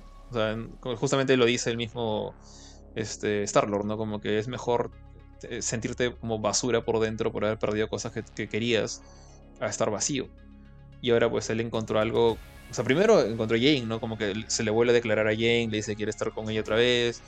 Y bueno, Jane no puede y se, le muere, entonces técnicamente debería estar feeling shitty, como le decía Star-Lord. Pero termina sintiéndose feliz por esta hija que salió casi de la nada. Entonces, más que más que que esté que sea abrupta la cosa, siento que el MacGuffin salió de la casi de la nada. Y eso, o sea, no lo había pensado así. Honestamente no se me había ocurrido esto hasta, hasta ahorita. Pero entiendo, creo que entiendo tu punto de vista. Que, que, salga. Esta chica no sé cuál es el plan de Kevin Feige, no sé cuál es el plan de Teka Waititi. Eh, ¿Por qué tenían que ser a Thor papá? No estoy en contra de que sea papá, pero ¿cuál es el, el motivo? Porque siento que esta película en ningún momento te hace el hint de que Thor tiene que madurar y llegar a una responsabilidad nueva con, con una niña en la vida. O sea, algo no, no sé, no me termina de cuadrar ahí. Yo creo que va de la mano justo con lo que habíamos comentado eh, por, por, interno en, el chat hace unos días, ¿no? De cuál es el camino que está siguiendo Marvel ahorita, que parece que no está del todo claro, que dijiste que también lo vamos a conversar ahorita. Eh, y de hecho creo que ese es el punto en cuanto a esta película, porque mi problema con ese final necesariamente está este de la mano con que no sé si esta iba a ser la última película de Thor o si Thor va a seguir o, no sé. Entonces, si por ahí parte de mí era como que parte de mí pensaba de que esto hubiera sido la última película de Thor, ese final me hubiera parecido raro, extraño, muy muy extraño porque evidentemente eso no es un ending, no es un final, es, es abrir otro, otro capítulo más ¿no? en la vida de este héroe. Eh, en, ese sentido, este... Entonces, en ese sentido yo puedo decir que, ok, este no es necesariamente un final. Simplemente se está abriendo un paso más. Estamos metiendo un personaje más. Estamos haciendo más presentaciones. Entonces, ok, entiendo eso. Pero eh, ya vamos como que varias películas. mira, ¿cuántas películas ahorita hay de la fase 4? Eh, eh, abrió con Black Widow, ¿verdad? A ver, MCU, Phase 4. Sí, porque Far From Home es parte de la fase 3. Mm, ¿Seguro? Ya, mira, aquí está. Eh, abrió con Black Widow el 9, el 9 de julio, luego siguió Chang-Chi el 3 de septiembre, luego Eternal, su película favorita, tío, el 5 de noviembre, luego Spider-Man No Way Home con el 17 de diciembre, luego Doctor Strange en el multiverso de la locura y Thor Love and Thunder. Y eso, tío, que no hemos considerado las infinitas series de televisión que, han salido que también son parte de este universo. Está WandaVision, está Falcon and the Winter Soldier, está Loki. Oye, tío, ¿qué falta también? Se siento que puede hacerle Loki a, Thor. ¿ah? Eh, está Warif, está Hawkeye, está Moon Knight, está Miss Marvel, bueno, que sigue saliendo Miss Marvel y ahorita pronto se... se Echo, bro también. Ahorita pronto se estrena la abogada Hulk, tío, She-Hulk. Y por ahí no sé qué más. No sé si algunas más tienen ya fecha de salida. Porque está Iron Heart, está Secret, Invasion. Está la serie de Wakanda. La que dijiste. la serie de Marvel Zombies, creo. ¿Ah, sí? Ah, qué paja, qué paja. Entonces, como que a lo que voy es que hay varias producciones que ya están alimentando esta nueva fase. Si bien por ahí han hablado de Kang, si bien por ahí han hablado por ahí de otros enemigos, entre comillas, que pueden ser como que los grandes villanos de la fase, todavía este, siento que estamos en un nivel, lo conversamos, estamos en un nivel de presentaciones y presentaciones y presentaciones y ya estamos bastante avanzados en la fase y todavía no sé cuál es la bendita dirección a la cual está llegando Marvel. No sé cuál es el conflicto, no sé cuál va a ser como que la línea por la cual todas van a comenzar a, converger y eso siento que está afectando mucho a las películas. Eh, bueno, sí, justamente ese era el tema con el que quería como que ya entrar en, el cierre del, podcast. Eh, yo también estoy un poco confundido. O sea, la verdad, eh, si empiezo como que a listar los las rutas que, Marvel está como que mostrando ahí, vislumbrando hacia el futuro, eh, tienes el lado de los... O sea, como, como hablando de, quiénes serían las amenazas a vencer, ¿no? Que antes era Thanos, tú sabías que Thanos estaba en, la cabeza, había otros malos por ahí como, como Hydra, por ejemplo, ¿no? pero Thanos era el gran malo a vencer. O sea, las, las gemas del infinito aparecían en cada película o de vez en cuando en, las manos de cada uno de los héroes o villanos de Capitán América, de Thor, de, Iron Man, etc. Eh, o de los Guardianes de la Galaxia. ibas viendo esas piezas aparecer. Acá, si las piezas están ahí, pucha, están bien caletas y los está escondiendo muy bien y quizás demasiado bien. Porque tenemos, por un lado, el lado, digamos, terrenal o este, criminales y héroes terrestres con Falcon and the Winter Soldier y todo lo que parece estar siendo armado por la, la Contesa Valentina, con, la nueva Black Widow, eh, con US Agent. ¿Quién, ¿Quién, más está por ahí? Posiblemente regresa de Taskmaster, no que no murió al final de Black Widow. Eh, ¿Qué otro Thunderbolt por ahí podrían, podrían sacar? No, se me ocurre. Este si quiere entrar, por ejemplo, a, Bullseye, ¿no? Ahora que regresa Daredevil al MCU, de repente puede meter a Bullseye por ahí o alguna versión de Bullseye. Eh, y después tenemos el lado de los Eternals, y, solamente los Eternals han, mostrado este tema de los Celestials. Eh, algo que creo que también va a regresar en Guardians de la Galaxia, no, sé si van, a manejarlo por ahí, pero como va a salir Adam Warlock, que está metido con el tema del Infinity Gauntlet y todo por ahí, podrían volver a aparecer los Celestials. Y aparte tenemos eh, la amenaza esta multiversal de, de Kang el Conquistador, ¿no? Que fue liberada al final de la primera temporada de Loki. Pero Loki va a tener segunda temporada. Entonces de repente Kang es parte de la segunda temporada de Loki y no va a ser el, malo maloso que va a reunir a todos los héroes. Eh, no sé por dónde está yendo el MCU. Y justamente ahora que hablamos de Eternity, por ejemplo, Eternity es una versión más de Kang. Por eso es que una cosa que yo les dije a ustedes en interno es como que Kang es un desastre a nivel argumental. O sea, puede ser muy chévere, te puede sonar impresionante. Ah, sí, es un tipo que tiene tantas versiones y algunas son versiones. Algunos Kang son Tony Stark, otros Kang son Eternity, otros Kang son viajeros del tiempo. Y Kang es Kang es Kang, Kang es chévere. Y, ya, pero Kang es una cosa amorfa. Es, es, un ser que tiene demasiadas caretas. No es como Thanos, que era bien. O sea, de un pensamiento bien directo, como que yo quiero hacer esto con las gemas del infinito. Y si bien antes era como que conquistar a la muerte en, los cómics, y ahora era este, básicamente, entre comillas, salvar el universo reduciendo la cantidad de, comensales en, la mesa de comida, eh, tenía su objetivo ¿Qué es lo que quiere hacer Kang? No sabemos qué Michi quiere hacer Kang. No sabemos ni, siquiera sé si, Kang va a ser Eternity y por ende va a ser un Celestial y va a ser la cosa mágica que une a los a todos estos caminitos y no sé dónde Michi quedan los Thunderbolts, por ejemplo, o los Dark Avengers, como quieran llamarlos. Eh, entonces, ahorita Marvel es toda una confusión, para mí al menos. Y le sumas esto, o sea, sumas a un Thor que ha tenido pues un, un encuentro de costadito con Eternity que, ni siquiera nunca habíamos escuchado mencionar Eternity en el MCU antes. Hemos visto a, un par de Celestials mirando la reunión de los dioses, como que también eran invitados, eran considerados dioses. Y ahora, el cliffhanger, ¿no? Al final de la película, este, aparte del de Jane Foster en, Valhalla, tenemos que Zeus no se ha muerto. O sea, Zeus le hicieron un hueco en el pecho, pero está vivo, está poniéndose mertiolate en el, en el pechito. y llama a su hijo Hércules, que me parece un personaje bien chévere.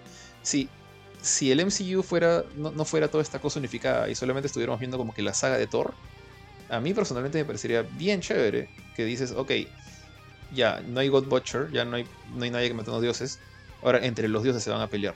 Ahora, este, Thor, Thor que está prácticamente solo en, a nivel nórdico, porque ya no hay, ya no quedan casi nada de dioses nórdicos, tiene que pelearse contra el panteón griego.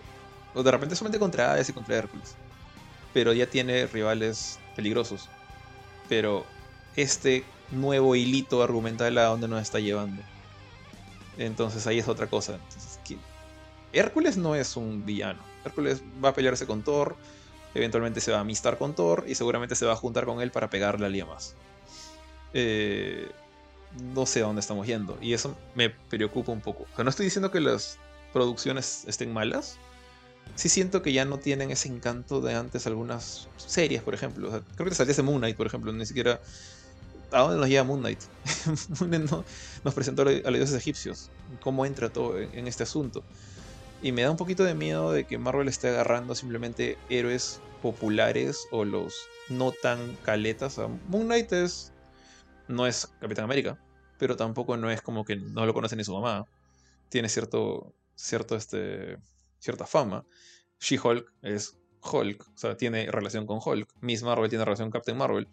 O sea, está eligiendo, siento que lo está eligiendo por fama y no porque hay un plan a dónde ir. Y, eso es lo que me preocupa. Ahora no sé si el plan de Kevin Feige es justamente crear un universo con muchos caminos y ya no va a haber un, Thanos que los unifique a todos.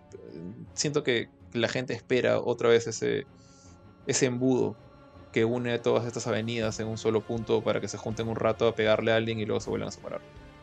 ¿Sabes qué también siento yo, aparte de, las muchas cosas que comentas? Yo siento que sí ya está habiendo de repente una especie de agotamiento de la fórmula de Marvel. ¿ah? Y ojo, yo quiero dejar bien claro, a mí me ha gustado mucho, eh, Thor Love and me ha gustado porque me ha parecido divertida, sí, pero no me ha gustado tanto como Ragnarok o no me ha gustado tanto como otras películas que ya he visto de, ellos. Entonces eh, yo iniciaba el podcast comentando de que sí siento que el MCU está ejerciendo cierta limitación sobre, sobre los caminos a los cuales ahora seguir se han abierto, ya lo dijiste tú, se han abierto tantas, tantas cosas que es hasta para nosotros es eh, hasta un poco dificultoso encontrar un poco el sendero, el camino, la idea o la o, qué sé yo, porque hay, hay, mucho, hay mucho. O sea, en la misma tierra ya no viven solo este, humanos, viven. ¿Te acuerdas este especie de niño lagartija? Entonces ya no es la tierra que, conocimos cuando inició la primera de Iron Man o la primera de Capitán América, o la primera de toda la, o sea, la primera fase, ¿no? La primera fase de las películas, ya no en la misma Tierra, es una Tierra muy, muy distinta. Pero siento que, más, que a pesar de todo este tiempo, eh, me está costando un poquito reacomodarme a esta nueva fase no sé si como que ya lo dijimos, ¿no? Por la presentación de tantos personajes, de tantas cosas que se han abierto, están los Celestial, los mismos Celestial tienen sus postcréditos, ¿no? Con, con el hermano de Thanos, que no sé cómo va a ligar todo, el final de Loki, el final de... Tío, el final de Spider-Man No Way Home, no sé qué va a pasar con Spider-Man, tío, no entiendo nada.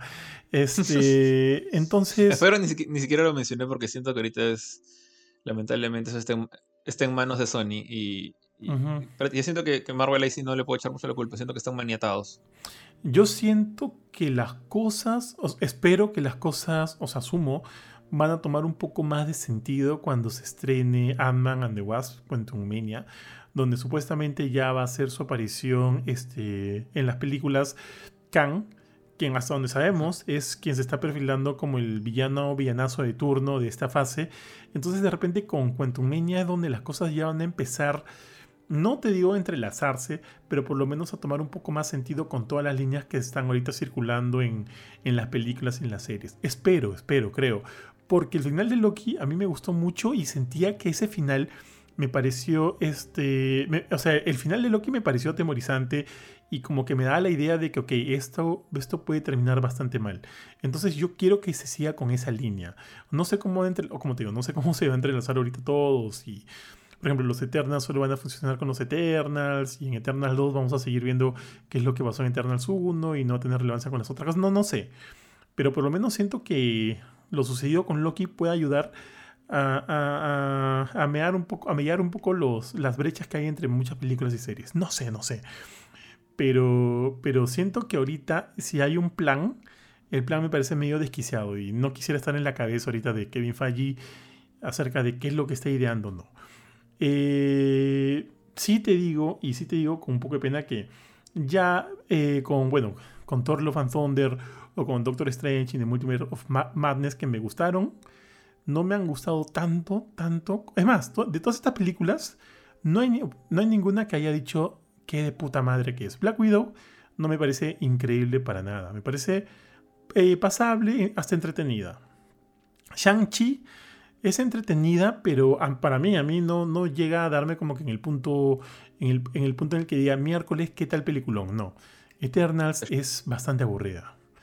Eh, Doctor Strange y The Multiverse of Madness, si bien es muy entretenida, igual yo siento que, el nombre le quedó un poquito chico, sobre todo luego de haber visto, no sé si la has visto esta pelada, creo que sí la has visto todo en todas partes al mismo tiempo. Entonces, este, siento que The Multiverse, Multiverse of Madness se quedó un poco corto cuando esperaba un poquito más. Thor Love and Thunder igual, me parece muy entretenida, pero también siento que no es lo mejor que he visto ya de en otras fases, ¿no? Spider-Man No Way Home no lo cuento porque es una coproducción con Sony y donde sé que Sony ha tenido ahí mucho más este, el, timón de capitán que, el mismo Marvel. Spider-Man No Way Home sí siento que es un peliculón, con sus falencias y todo, siento que es un peliculón que me encantó de principio a fin digamos que es el único, ¿no? Es la única película que me encantó de principio a fin y lamentablemente es la que más se distancia de toda la línea argumental nueva que se está forjando en, la fase 4. Entonces eso te, dice mucho, pues, ¿no? Eh, estoy esperando que con Quantumania la cosa te aclare un poco más. Porque por lo pronto, eh, como, fan, como fan de Marvel, no soy un eh, experto de Marvel, pero sé, sé algunas cosas quiero que ya me, me den el punto donde diga, ya, ok, se está armando este conflicto y, ya la cosa se ha puesto interesante. Porque ya creo que hemos pasado el punto donde ya no quiero más presentaciones, no quiero que se sigan abriendo más cosas, no quiero conocer más nuevos personajes. Ya tenemos bastantes. Quiero saber hacia dónde va todo esto. Esa es mi única queja, tío. Eh, bueno, la verdad, o sea, siento que si, si Ant-Man and the Wasp Quantumania es como que la, la, goma que va a unir todo, como lo decía, el embudo, ¿no? Que todo va a caminar hacia, hacia allá. Porque, o sea, siempre, desde incluso de la fase 1, tú ves pues que eh, cuando una película termina, normalmente te deja, o sea, Iron Man.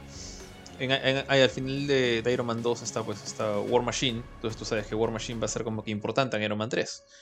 Pero igual tenía pues su, su post credits con, eh, con Thanos.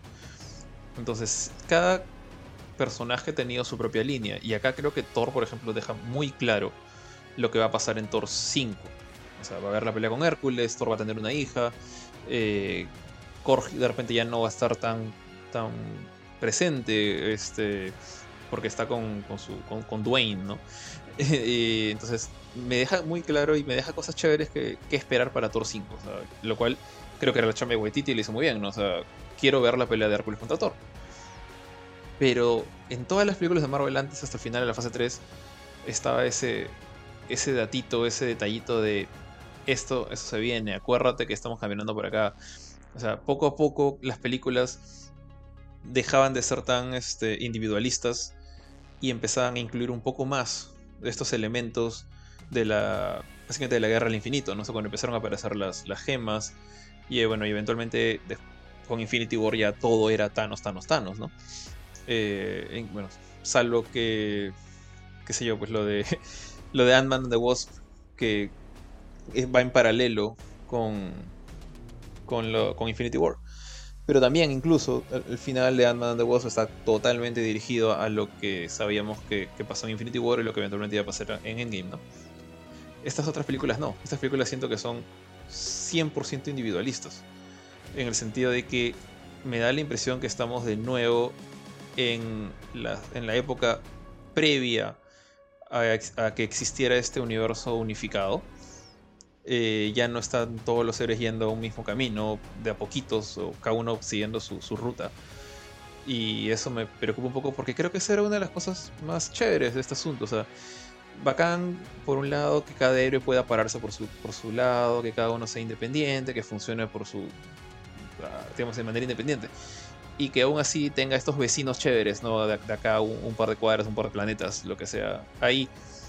Pero parte del encanto era que se vieran, pues, no sé. Eh, y, entiendo que, pues, que va a haber un evento importante, como no sé, lo fue Ragnarok para Thor en su momento.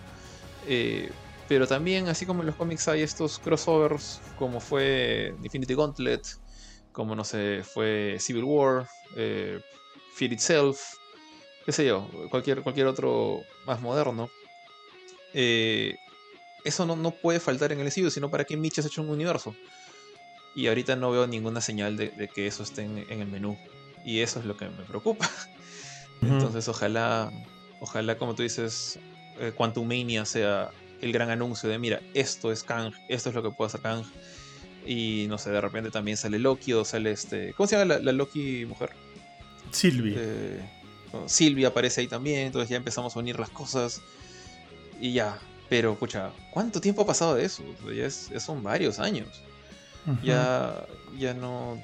Si, si, el plan de, de Kevin Feige es total independencia para cada héroe, no creo que sea lo que la gente espera y, y, al final de cuentas ellos son los que ponen la plata. Entonces, ojalá, ojalá, ojalá eventualmente tengamos nuevamente un... No Avengers, no tiene por qué llamarse Avengers, pero un, un crossover ¿no? de, estos personajes en el mismo universo que, habitan. Y Spider-Man ya es una cosa muy aparte. Yo siento que ahí hay más problemas este, políticos que, que argumentales. Sí, este, mira, por ejemplo, recordando, ¿cuándo fue durante la primera, toda la primera saga, la saga del infinito, cuándo fue la primera vez que la cosa, esto, o sea, cuando, cuando supimos que todo apuntaba a Thanos en el primer Avengers, ¿verdad? O sea, ahí ya comenzamos a conocer acerca de las gemas del infinito, porque hasta antes de eso sabíamos de un acto, sabíamos de este líquido rojo en la película de Thor, sabíamos que de...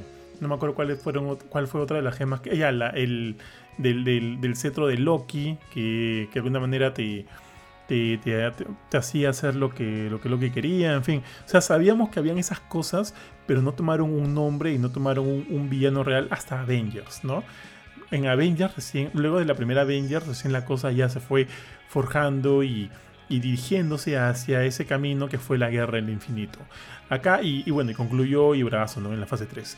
Acá, ya lo dijimos, no hay eso. O sea, estamos esperando que Quantumania sea ese Avengers, porque de por sí Feige dijo que por lo pronto no va a haber una película de Avengers. Entonces, con esta nueva fase, Marvel está haciendo una cosa muy, muy distinta a como lo hizo anteriormente. Y, bien por eso, ¿no? Bien, o sea, eh, la idea es, curiosamente, tratar de no seguir una fórmula, ¿no? Cuando Marvel es bien, formu bien formuloico, no sé, no sé si se dice así. Este, pero, pero es raro, pero es muy rara la manera en que se está entretejiendo toda esta nueva fase. Considerando que no va a haber una película de Avengers, entonces ¿cuál va a ser esa película donde todo va a comenzar a tomar sentido? Si es Cuento y Meña, como lo dijimos, ojalá, pero aún así siento que podría ser este, um, no sé, ¿no? Un, un, un eh, una meta tan grande que de repente Cuento y Meña no va a dar la talla. No sé, no sé, me pongo a pensar considerando que las otras dos películas de Ant-Man no han sido como que las más relevantes o importantes del MCU. Pero, pero bueno, pues eso es lo que pasó. Entonces, asumo que por lo... Dime, dime. Ah, sorry, sorry. No que te interrumpa, pero eh, la verdad es que ahorita siento que por el lado de... Mira, hablando de fórmulas, eh, hace tiempo que no la vemos, ¿ya? Porque hace tiempo que no, no ha vuelto a reaparecer ese personaje de la, de la Contesa Valentina, pero cuando arrancó esta fase, ¿no? Con Black Widow, ella sale al final con, con Yelena. Luego en este, Winter Soldier y Falcon sale al final con el, con el US Agent. Yo, yo sentía una especie de, de Reverse Avengers ahí. O sea, esta, esta señora estaba haciendo la de Nick Fury. Y estaba juntando. Entonces ahorita parte de mí está más interesado en ver qué va a pasar cuando se junten estos villanos. No, no sé ni siquiera cuál es la lista completa. Ya tenemos a, ya tenemos a, dos juntos, a, a, Yelena y a, y a Yelena incluso ya lo utilizaron para combatir, ¿no? Dentro de Hawkeye. Entonces sabemos que hay una fuerza ahí utilizando a estos eh, héroes mal guiados. Quiero verlos a, todos trabajar juntos. O sea, quiero ver una serie de Thunderbolts. Porque siento que eso está siguiendo la fórmula de Avengers que me ha gustado. Mientras que los héroes están haciendo arrojo mango. eso es lo que me está pasando. Te leíste ahí de, de Semo. Ah, Simo, también, también. También está Simo, Simo. Pero ya, oye, tío, sí quería leer un comentario de, un buen amigo mío, de Juancito, que justo lo, lo invité al podcast, pero está con COVID y dice que se siente hasta el queso. Pero me dijo que, que quería compartir este humilde comentario. Me, me puso, Taika Waititi se está cagando de risa del MCU a través de Thor y parece que nadie se ha dado cuenta. ¿Qué opinas, tío? O sea, se está eh, ahí, mi pregunta sería, ¿se está riendo con el MCU o se está riendo del MCU? A mí me da la impresión de que, de que su mensaje eh, se refiere a, se está riendo del MCU. Ya. Bueno, o sea, no estoy de acuerdo. O sea, la verdad.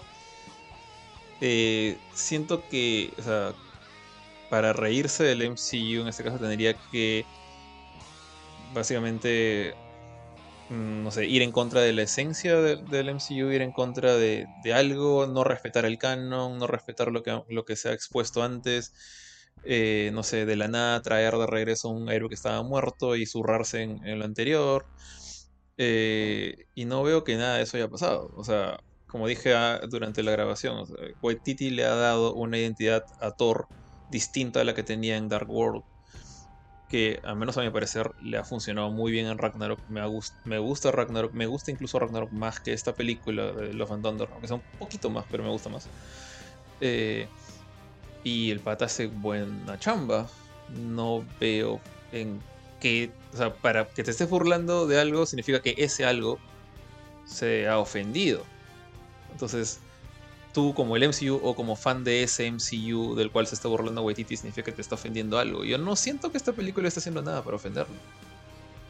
Mm, por ejemplo, cuando narra, narra los, los eventos en, en Ragnarok y dice, claro, cuando muere este tipo, este tipo, y de este no me acuerdo su nombre. Siento que de repente ahí hay una forma de mofarse de cómo este. de cómo han sucedido. O sea, de cómo han sucedido. O sea, es mofarse de, de los personajes del MCU, ¿no? Que, siento que no es que se esté cagando de risa el MCU, pero me gusta que sea lo suficientemente sarcástico para poner este en, eh, en, en broma muchos de los mismos propios elementos del MCU. Eso es, podría estar como que relativamente de acuerdo en ese punto, pero al final eh, Waititi es un director de autor. Es un director de autor como Quentin Tarantino, como este Sam Raimi, ya, Sam Raimi, mejor ejemplo, que ha dirigido una película de, de Marvel. En, este, en Doctor Strange and the Multiverse of Madness se puede notar que es una película de, de Sam Raimi o sea, por completo, lo notas, se nota que está ahí la mano de Sam Raimi, pero hasta cierta parte, hasta cierto punto. Creo que llegado a un punto, siento que Marvel no lo deja, o sea, no le da total carta libre, ¿no? Porque se sienten muchos de los elementos más formulaicos, más, este, más de fórmula de Marvel dentro de la película de Sam Raimi. Y siento que aquí pasa por momentos lo mismo. Si bien se siente mucho de la mano de Waititi, todo su humor está aquí tal cual los elementos en los cuales Waititi tiene que ceder un poco para adaptar los, las fórmulas de Marvel, que, llegue el villano, que pase esto y qué sé yo, también se notan. Entonces yo siento que por ahí, este, si bien puede él mofarse de algunas cosas, como, como ya te dije, no, no se acuerda el nombre del, del, actor porque no es importante, porque es bien estúpido y, y, lo pone en palabras, también se somete un poco a lo que al final Marvel, este Marvel eh, pide, ¿no? Marvel exige. Entonces creo que hay un poco de los dos en realidad ahí. Pero, pero bueno, en fin, no sé, no sé. O sea, eh, a ver, por el lado de, de, las muertes estas, o sea, de las que se burla aparentemente.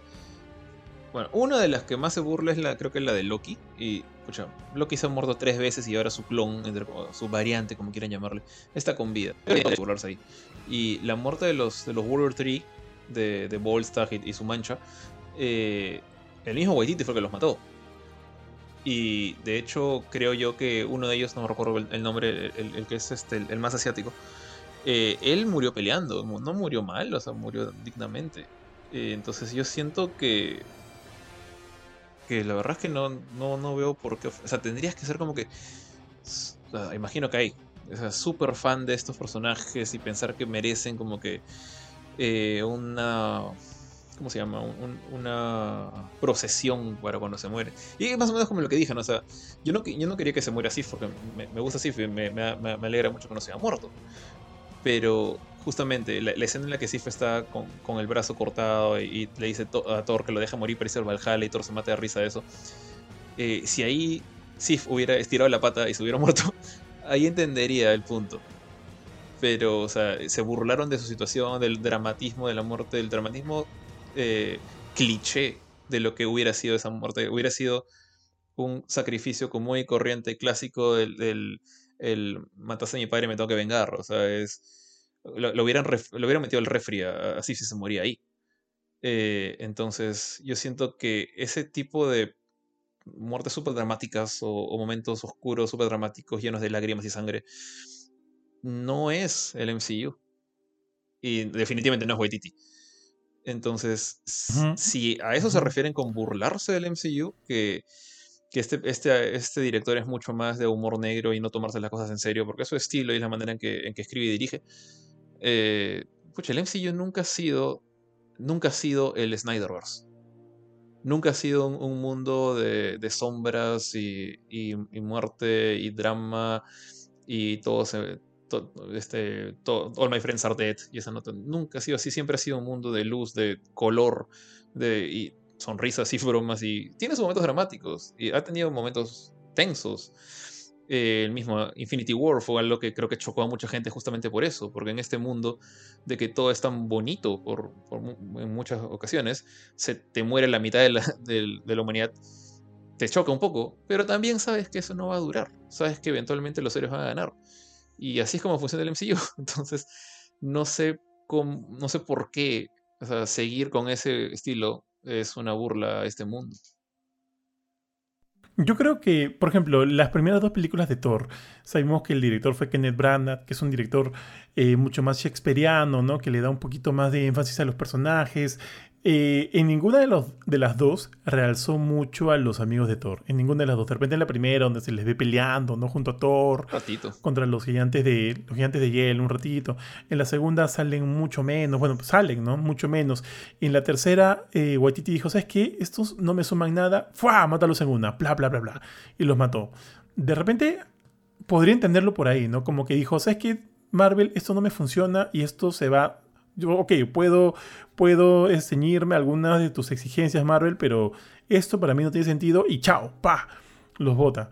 Eh, acá Sif la mostró sin un brazo, ¿no? Como que toda la. De repente lo que voy es que, por lo, por lo, menos las dos películas de Thor que, que guardaban cierta. Sif pierde un brazo en los cómics ¿Ah? también, o sea que es, creo que eso es más un guiño a los cómics. Pero es que acá lo hacen gracioso, ¿no? Oye, tu brazo, tu brazo de repente está en el, en el Valhalla. Es que a eso voy, es que como que lo, hacen gracioso, lo hacen ridículo. Lo hacen ridículo y es gracioso. Pero en fin, de repente algún, algún día lo podemos invitar al buen Juancito para que nos acompañe en, en algún podcast y por ahí nos, nos explique un poco más de su idea. Que yo estoy relativamente de acuerdo con algunas cosas y de repente no tanto con otras. Pero en fin, mi estimado, yo creo que ya hemos llegado a un buen tiempo. ¿Tú qué opinas? Sí, yo creo que hemos hablado bastante, o sea, bastante de la película y también bastante de, teorías locas de, y preocupaciones, ¿no? De, que está, hacia dónde está caminando este universo que, honestamente, sé que hay mucha gente que, que dice, así como, como que se, ha subido al, carrito de Scorsese diciendo esto ya aburrió. Yo no siento, o sea, yo todavía estoy bastante contento viendo, o sea, sé que no todas las series de, de Disney Plus van a ser las mejores, e incluso eh, ahora, no sé, la misma rol ya no siento esa, esa necesidad de verlo el miércoles apenas sale. Eh, pero igual estoy viendo. Entonces todavía no me aburrió. Definitivamente no me aburrió. Definitivamente quiero seguir viendo todas las películas que salgan de Marvel eh, apenas pueda en el cine. También las series apenas pueda en Disney Plus. Pero sí, eso sería bien, bien cieguito de mi parte decir, esto está bien, así como el perrito del incendio, como que, este, dices ok hay algo, ya, ya, empezó a oler el gas. Entonces, creo que, que o empieza a mostrar cuál es su plan, o, escuchan o algo, algo está mal realmente, ¿no? Tal cual, tío, tal cual. Creo que esa es una preocupación que compartimos, de hecho lo comentamos en, en el chat en su momento. Hemos tratado de, de hablarlo aquí también, pero sí, en efecto, ya necesitamos algo más, algo que cuaje todo. Porque yo siento que sí. O sea, igual que tú, yo voy a seguir viendo las series, voy a seguir yendo a ver las películas porque me gustan, las, paso bien. Pero como consumidor también exijo un poco más, ¿no? Como que ya eh, todo flashy, todo divertido, pero también quiero saber hacia dónde está yendo esto. Pero bueno, ya no vamos a, seguir hablando a seguir hablando del tema. De por sí, eh, que recomiendo la película si eres un fan de Waititi, si eres un fan de Marvel, si eres un fan de Thor, de todas maneras te vas a divertir, porque es una película divertida y eso está clarísimo. Solo que siento que sus falencias, las falencias de esta, de esta, de, de, esta nueva película, se hacen notar también, se hacen notar mucho más. A mí Ragnarok me encantó, me encantó, o sea, me reí con, con sus con sus fortalezas y debilidades me reí, me encantó, me pareció genial, me gustó mucho. Eh, me gustó mucho por Loki, me gustó mucho por Thor, está Hulk, o sea, es una película súper divertida. Siento que aquí no llega a ese punto, porque si bien es divertida, no hay ese otro elemento que te haga pensar o que te haga sentir que, ok, es una película eh, que, que ha podido trascender a solo ser divertida y brindarte algo más, ¿no? Siento que ese es el punto que está faltando aquí. Bueno, con Jane creo que Jane este, es más que una razón para verla de todas maneras. Eh, pero bueno. Oye, tío, no le hemos dado puntaje. Yo ya le di mi puntaje. De hecho, lo compartí en, en, Facebook y en, y en, el, y en el Instagram de, de Gamecore. No, llegué a escribir la review, pero intenté darle ahí un, un, este, una gráfica que, que trate, bueno, que, que tratara de, poner mis sensaciones, tratara de, mostrar mis sensaciones con la película. Le puse 7.5, no sé cuánto tú le pones, Jorge. Creo que igual, ¿ah? creo que también le daría su 7.5. A mí también me, gusta más este Ragnarok, eh, pero, o sea, no voy a decir, esa película no me parece mala por ningún lado, me pareció muy entretenida, me pareció, me gustó la película, me divertí un montón. Eh, creo que, o sea, es una película que necesitaba en cierta forma porque la, fase 3, o fase 4, perdón, hablando solamente de películas, hemos tenido pues muchos héroes nuevos. Está, Shang-Chi, bueno, en, series está Moon Knight, eh, Los Malitos Eternals, que no me gustó como... Igual que tú, es, la primera película que, de Marvel que puedo decir que no me ha gustado desde Thor 2. Así que, que, bueno, y Iron Man 3 un poquito. Iron Man 2. Iron Man 3 sí me gustó. Eh, como que decir que no, no pasa nada con esto, no quiero saber nada. O sea, Eternals realmente me dejó así, como que no quiero volver a ver estos héroes. Eso me parecen súper aburridos. Eh, entonces necesitaba un, héroe que ya conocía. Eh, lo, tuve también con Doctor Strange, ¿ya? pero a Thor siento que lo, hemos tenido ahí desde, desde la fase 1, pues. Entonces ya, ya es este como que un, un, viejo conocido que ha crecido un montón. O sea, Strange todavía está recién arrancando, ¿no? Ya, ya es conocido, tiene bastante poder, todo lo que quieras, pero todavía no, ha crecido, su mundo no se ha desarrollado todavía tanto. Recién ahorita con, con lo que parece que va a pasar después de Multiverse of, Madness con, con Clea y esto parece que ya va a crecer. Pero Thor, pues hemos visto, lo hemos visto en Asgard, lo hemos visto con Loki, lo hemos visto con, su papá, perder a su papá, pero todo lo que dijo Korg. Murió su mamá, murió su papá, murió su hermano tres veces, murieron sus amigos, su planeta explotó. el, pata se le, ha caído el techo encima y, sigue sonriendo y, y, mm. lo hemos visto crecer lo hemos visto mudarse de casa ahora a la Tierra eh, con nuevos personajes como Valkyrie ahí, ver regresar a Jane Foster. Siento que esta película tiene mucho de eso, o sea, muchas cosas para los fans de, la fase 1 con, Jane, ver, a Jane una vez más este, en el mejor papel que tenía en el MCU, ver a un Thor mucho más claro en su forma de ser. Sigue siendo el, chat Thor que, creó Waititi, ¿no? Pero a mí me gusta. Sé que no todos comparten eso. Eh, entonces me entretuvo mucho un montón. Hasta diría que, ya, honestamente creo que yo hasta podría darle un 8. Eh, pero siento que en mi caso Ragnarok me gustó un poquito más porque fue la novedad, creo. Fue el hecho de, de tener a Thor como este héroe de que, bueno, pues las primeras películas de él en solitario no fueron muy buenas, que digamos. Es el que no me da la seguridad de que me va a entretener. Voy a ver Ragnarok y salí súper contento. me, me, reí, me divertí, me encantó ver este a Stan Lee de peluquero de los, de los gladiadores, a, Jeff Goldblum como el, este, el Grandmaster, eh, obviamente a, Hulk ahí este, en, otro planeta haciendo de las suyas en un lado donde la gente no le tiene miedo, hasta lo admiran, ¿no? Eh, todo eso funcionó muy funcionó tan bien que, salí súper contento que me dije, oye, Thor es chévere, ahora Thor es chévere, ¿no? ese para mí fue el cambio. Ahora, Thor sigue siendo chévere pero siento que Gore y definitivamente Jane lo han opacado un poquito más, bastante más, en el caso de Jane. Y este y eso, pero la, novedad ya no es tan nueva, ya no es tan chévere. Y creo que por eso es que le doy un poquito más de puntaje a Ragnarok. Pero igual esta película definitivamente vale la pena, es súper entretenida. A la única gente a la que no le recomendaría esta película es a los que no le gustó Ragnarok si saliste renegando de Ragnarok porque querías ver otra vez este, los elfos oscuros como en Dark World ahí, este, y, al, y a un Thor un poco más serio, más, más emo, esta película te, va a dejar igual que Ragnarok, igual de renegón, porque eso es lo que va a pasar. Y al resto de gente sí, lo recomiendo. Tal cual, tío. Es más, me has hecho acordar una, una escena de Ragnarok. Ya casi al final, cuando están en la mecha al final, están en una de las naves Valkyrie con, con Bruce Banner, como Bruce Banner, y le dice, abre la, abre la compuerta de atrás, ¿no? ¿Qué, qué, para qué? No te preocupes, este, yo me encargo. ¿Qué?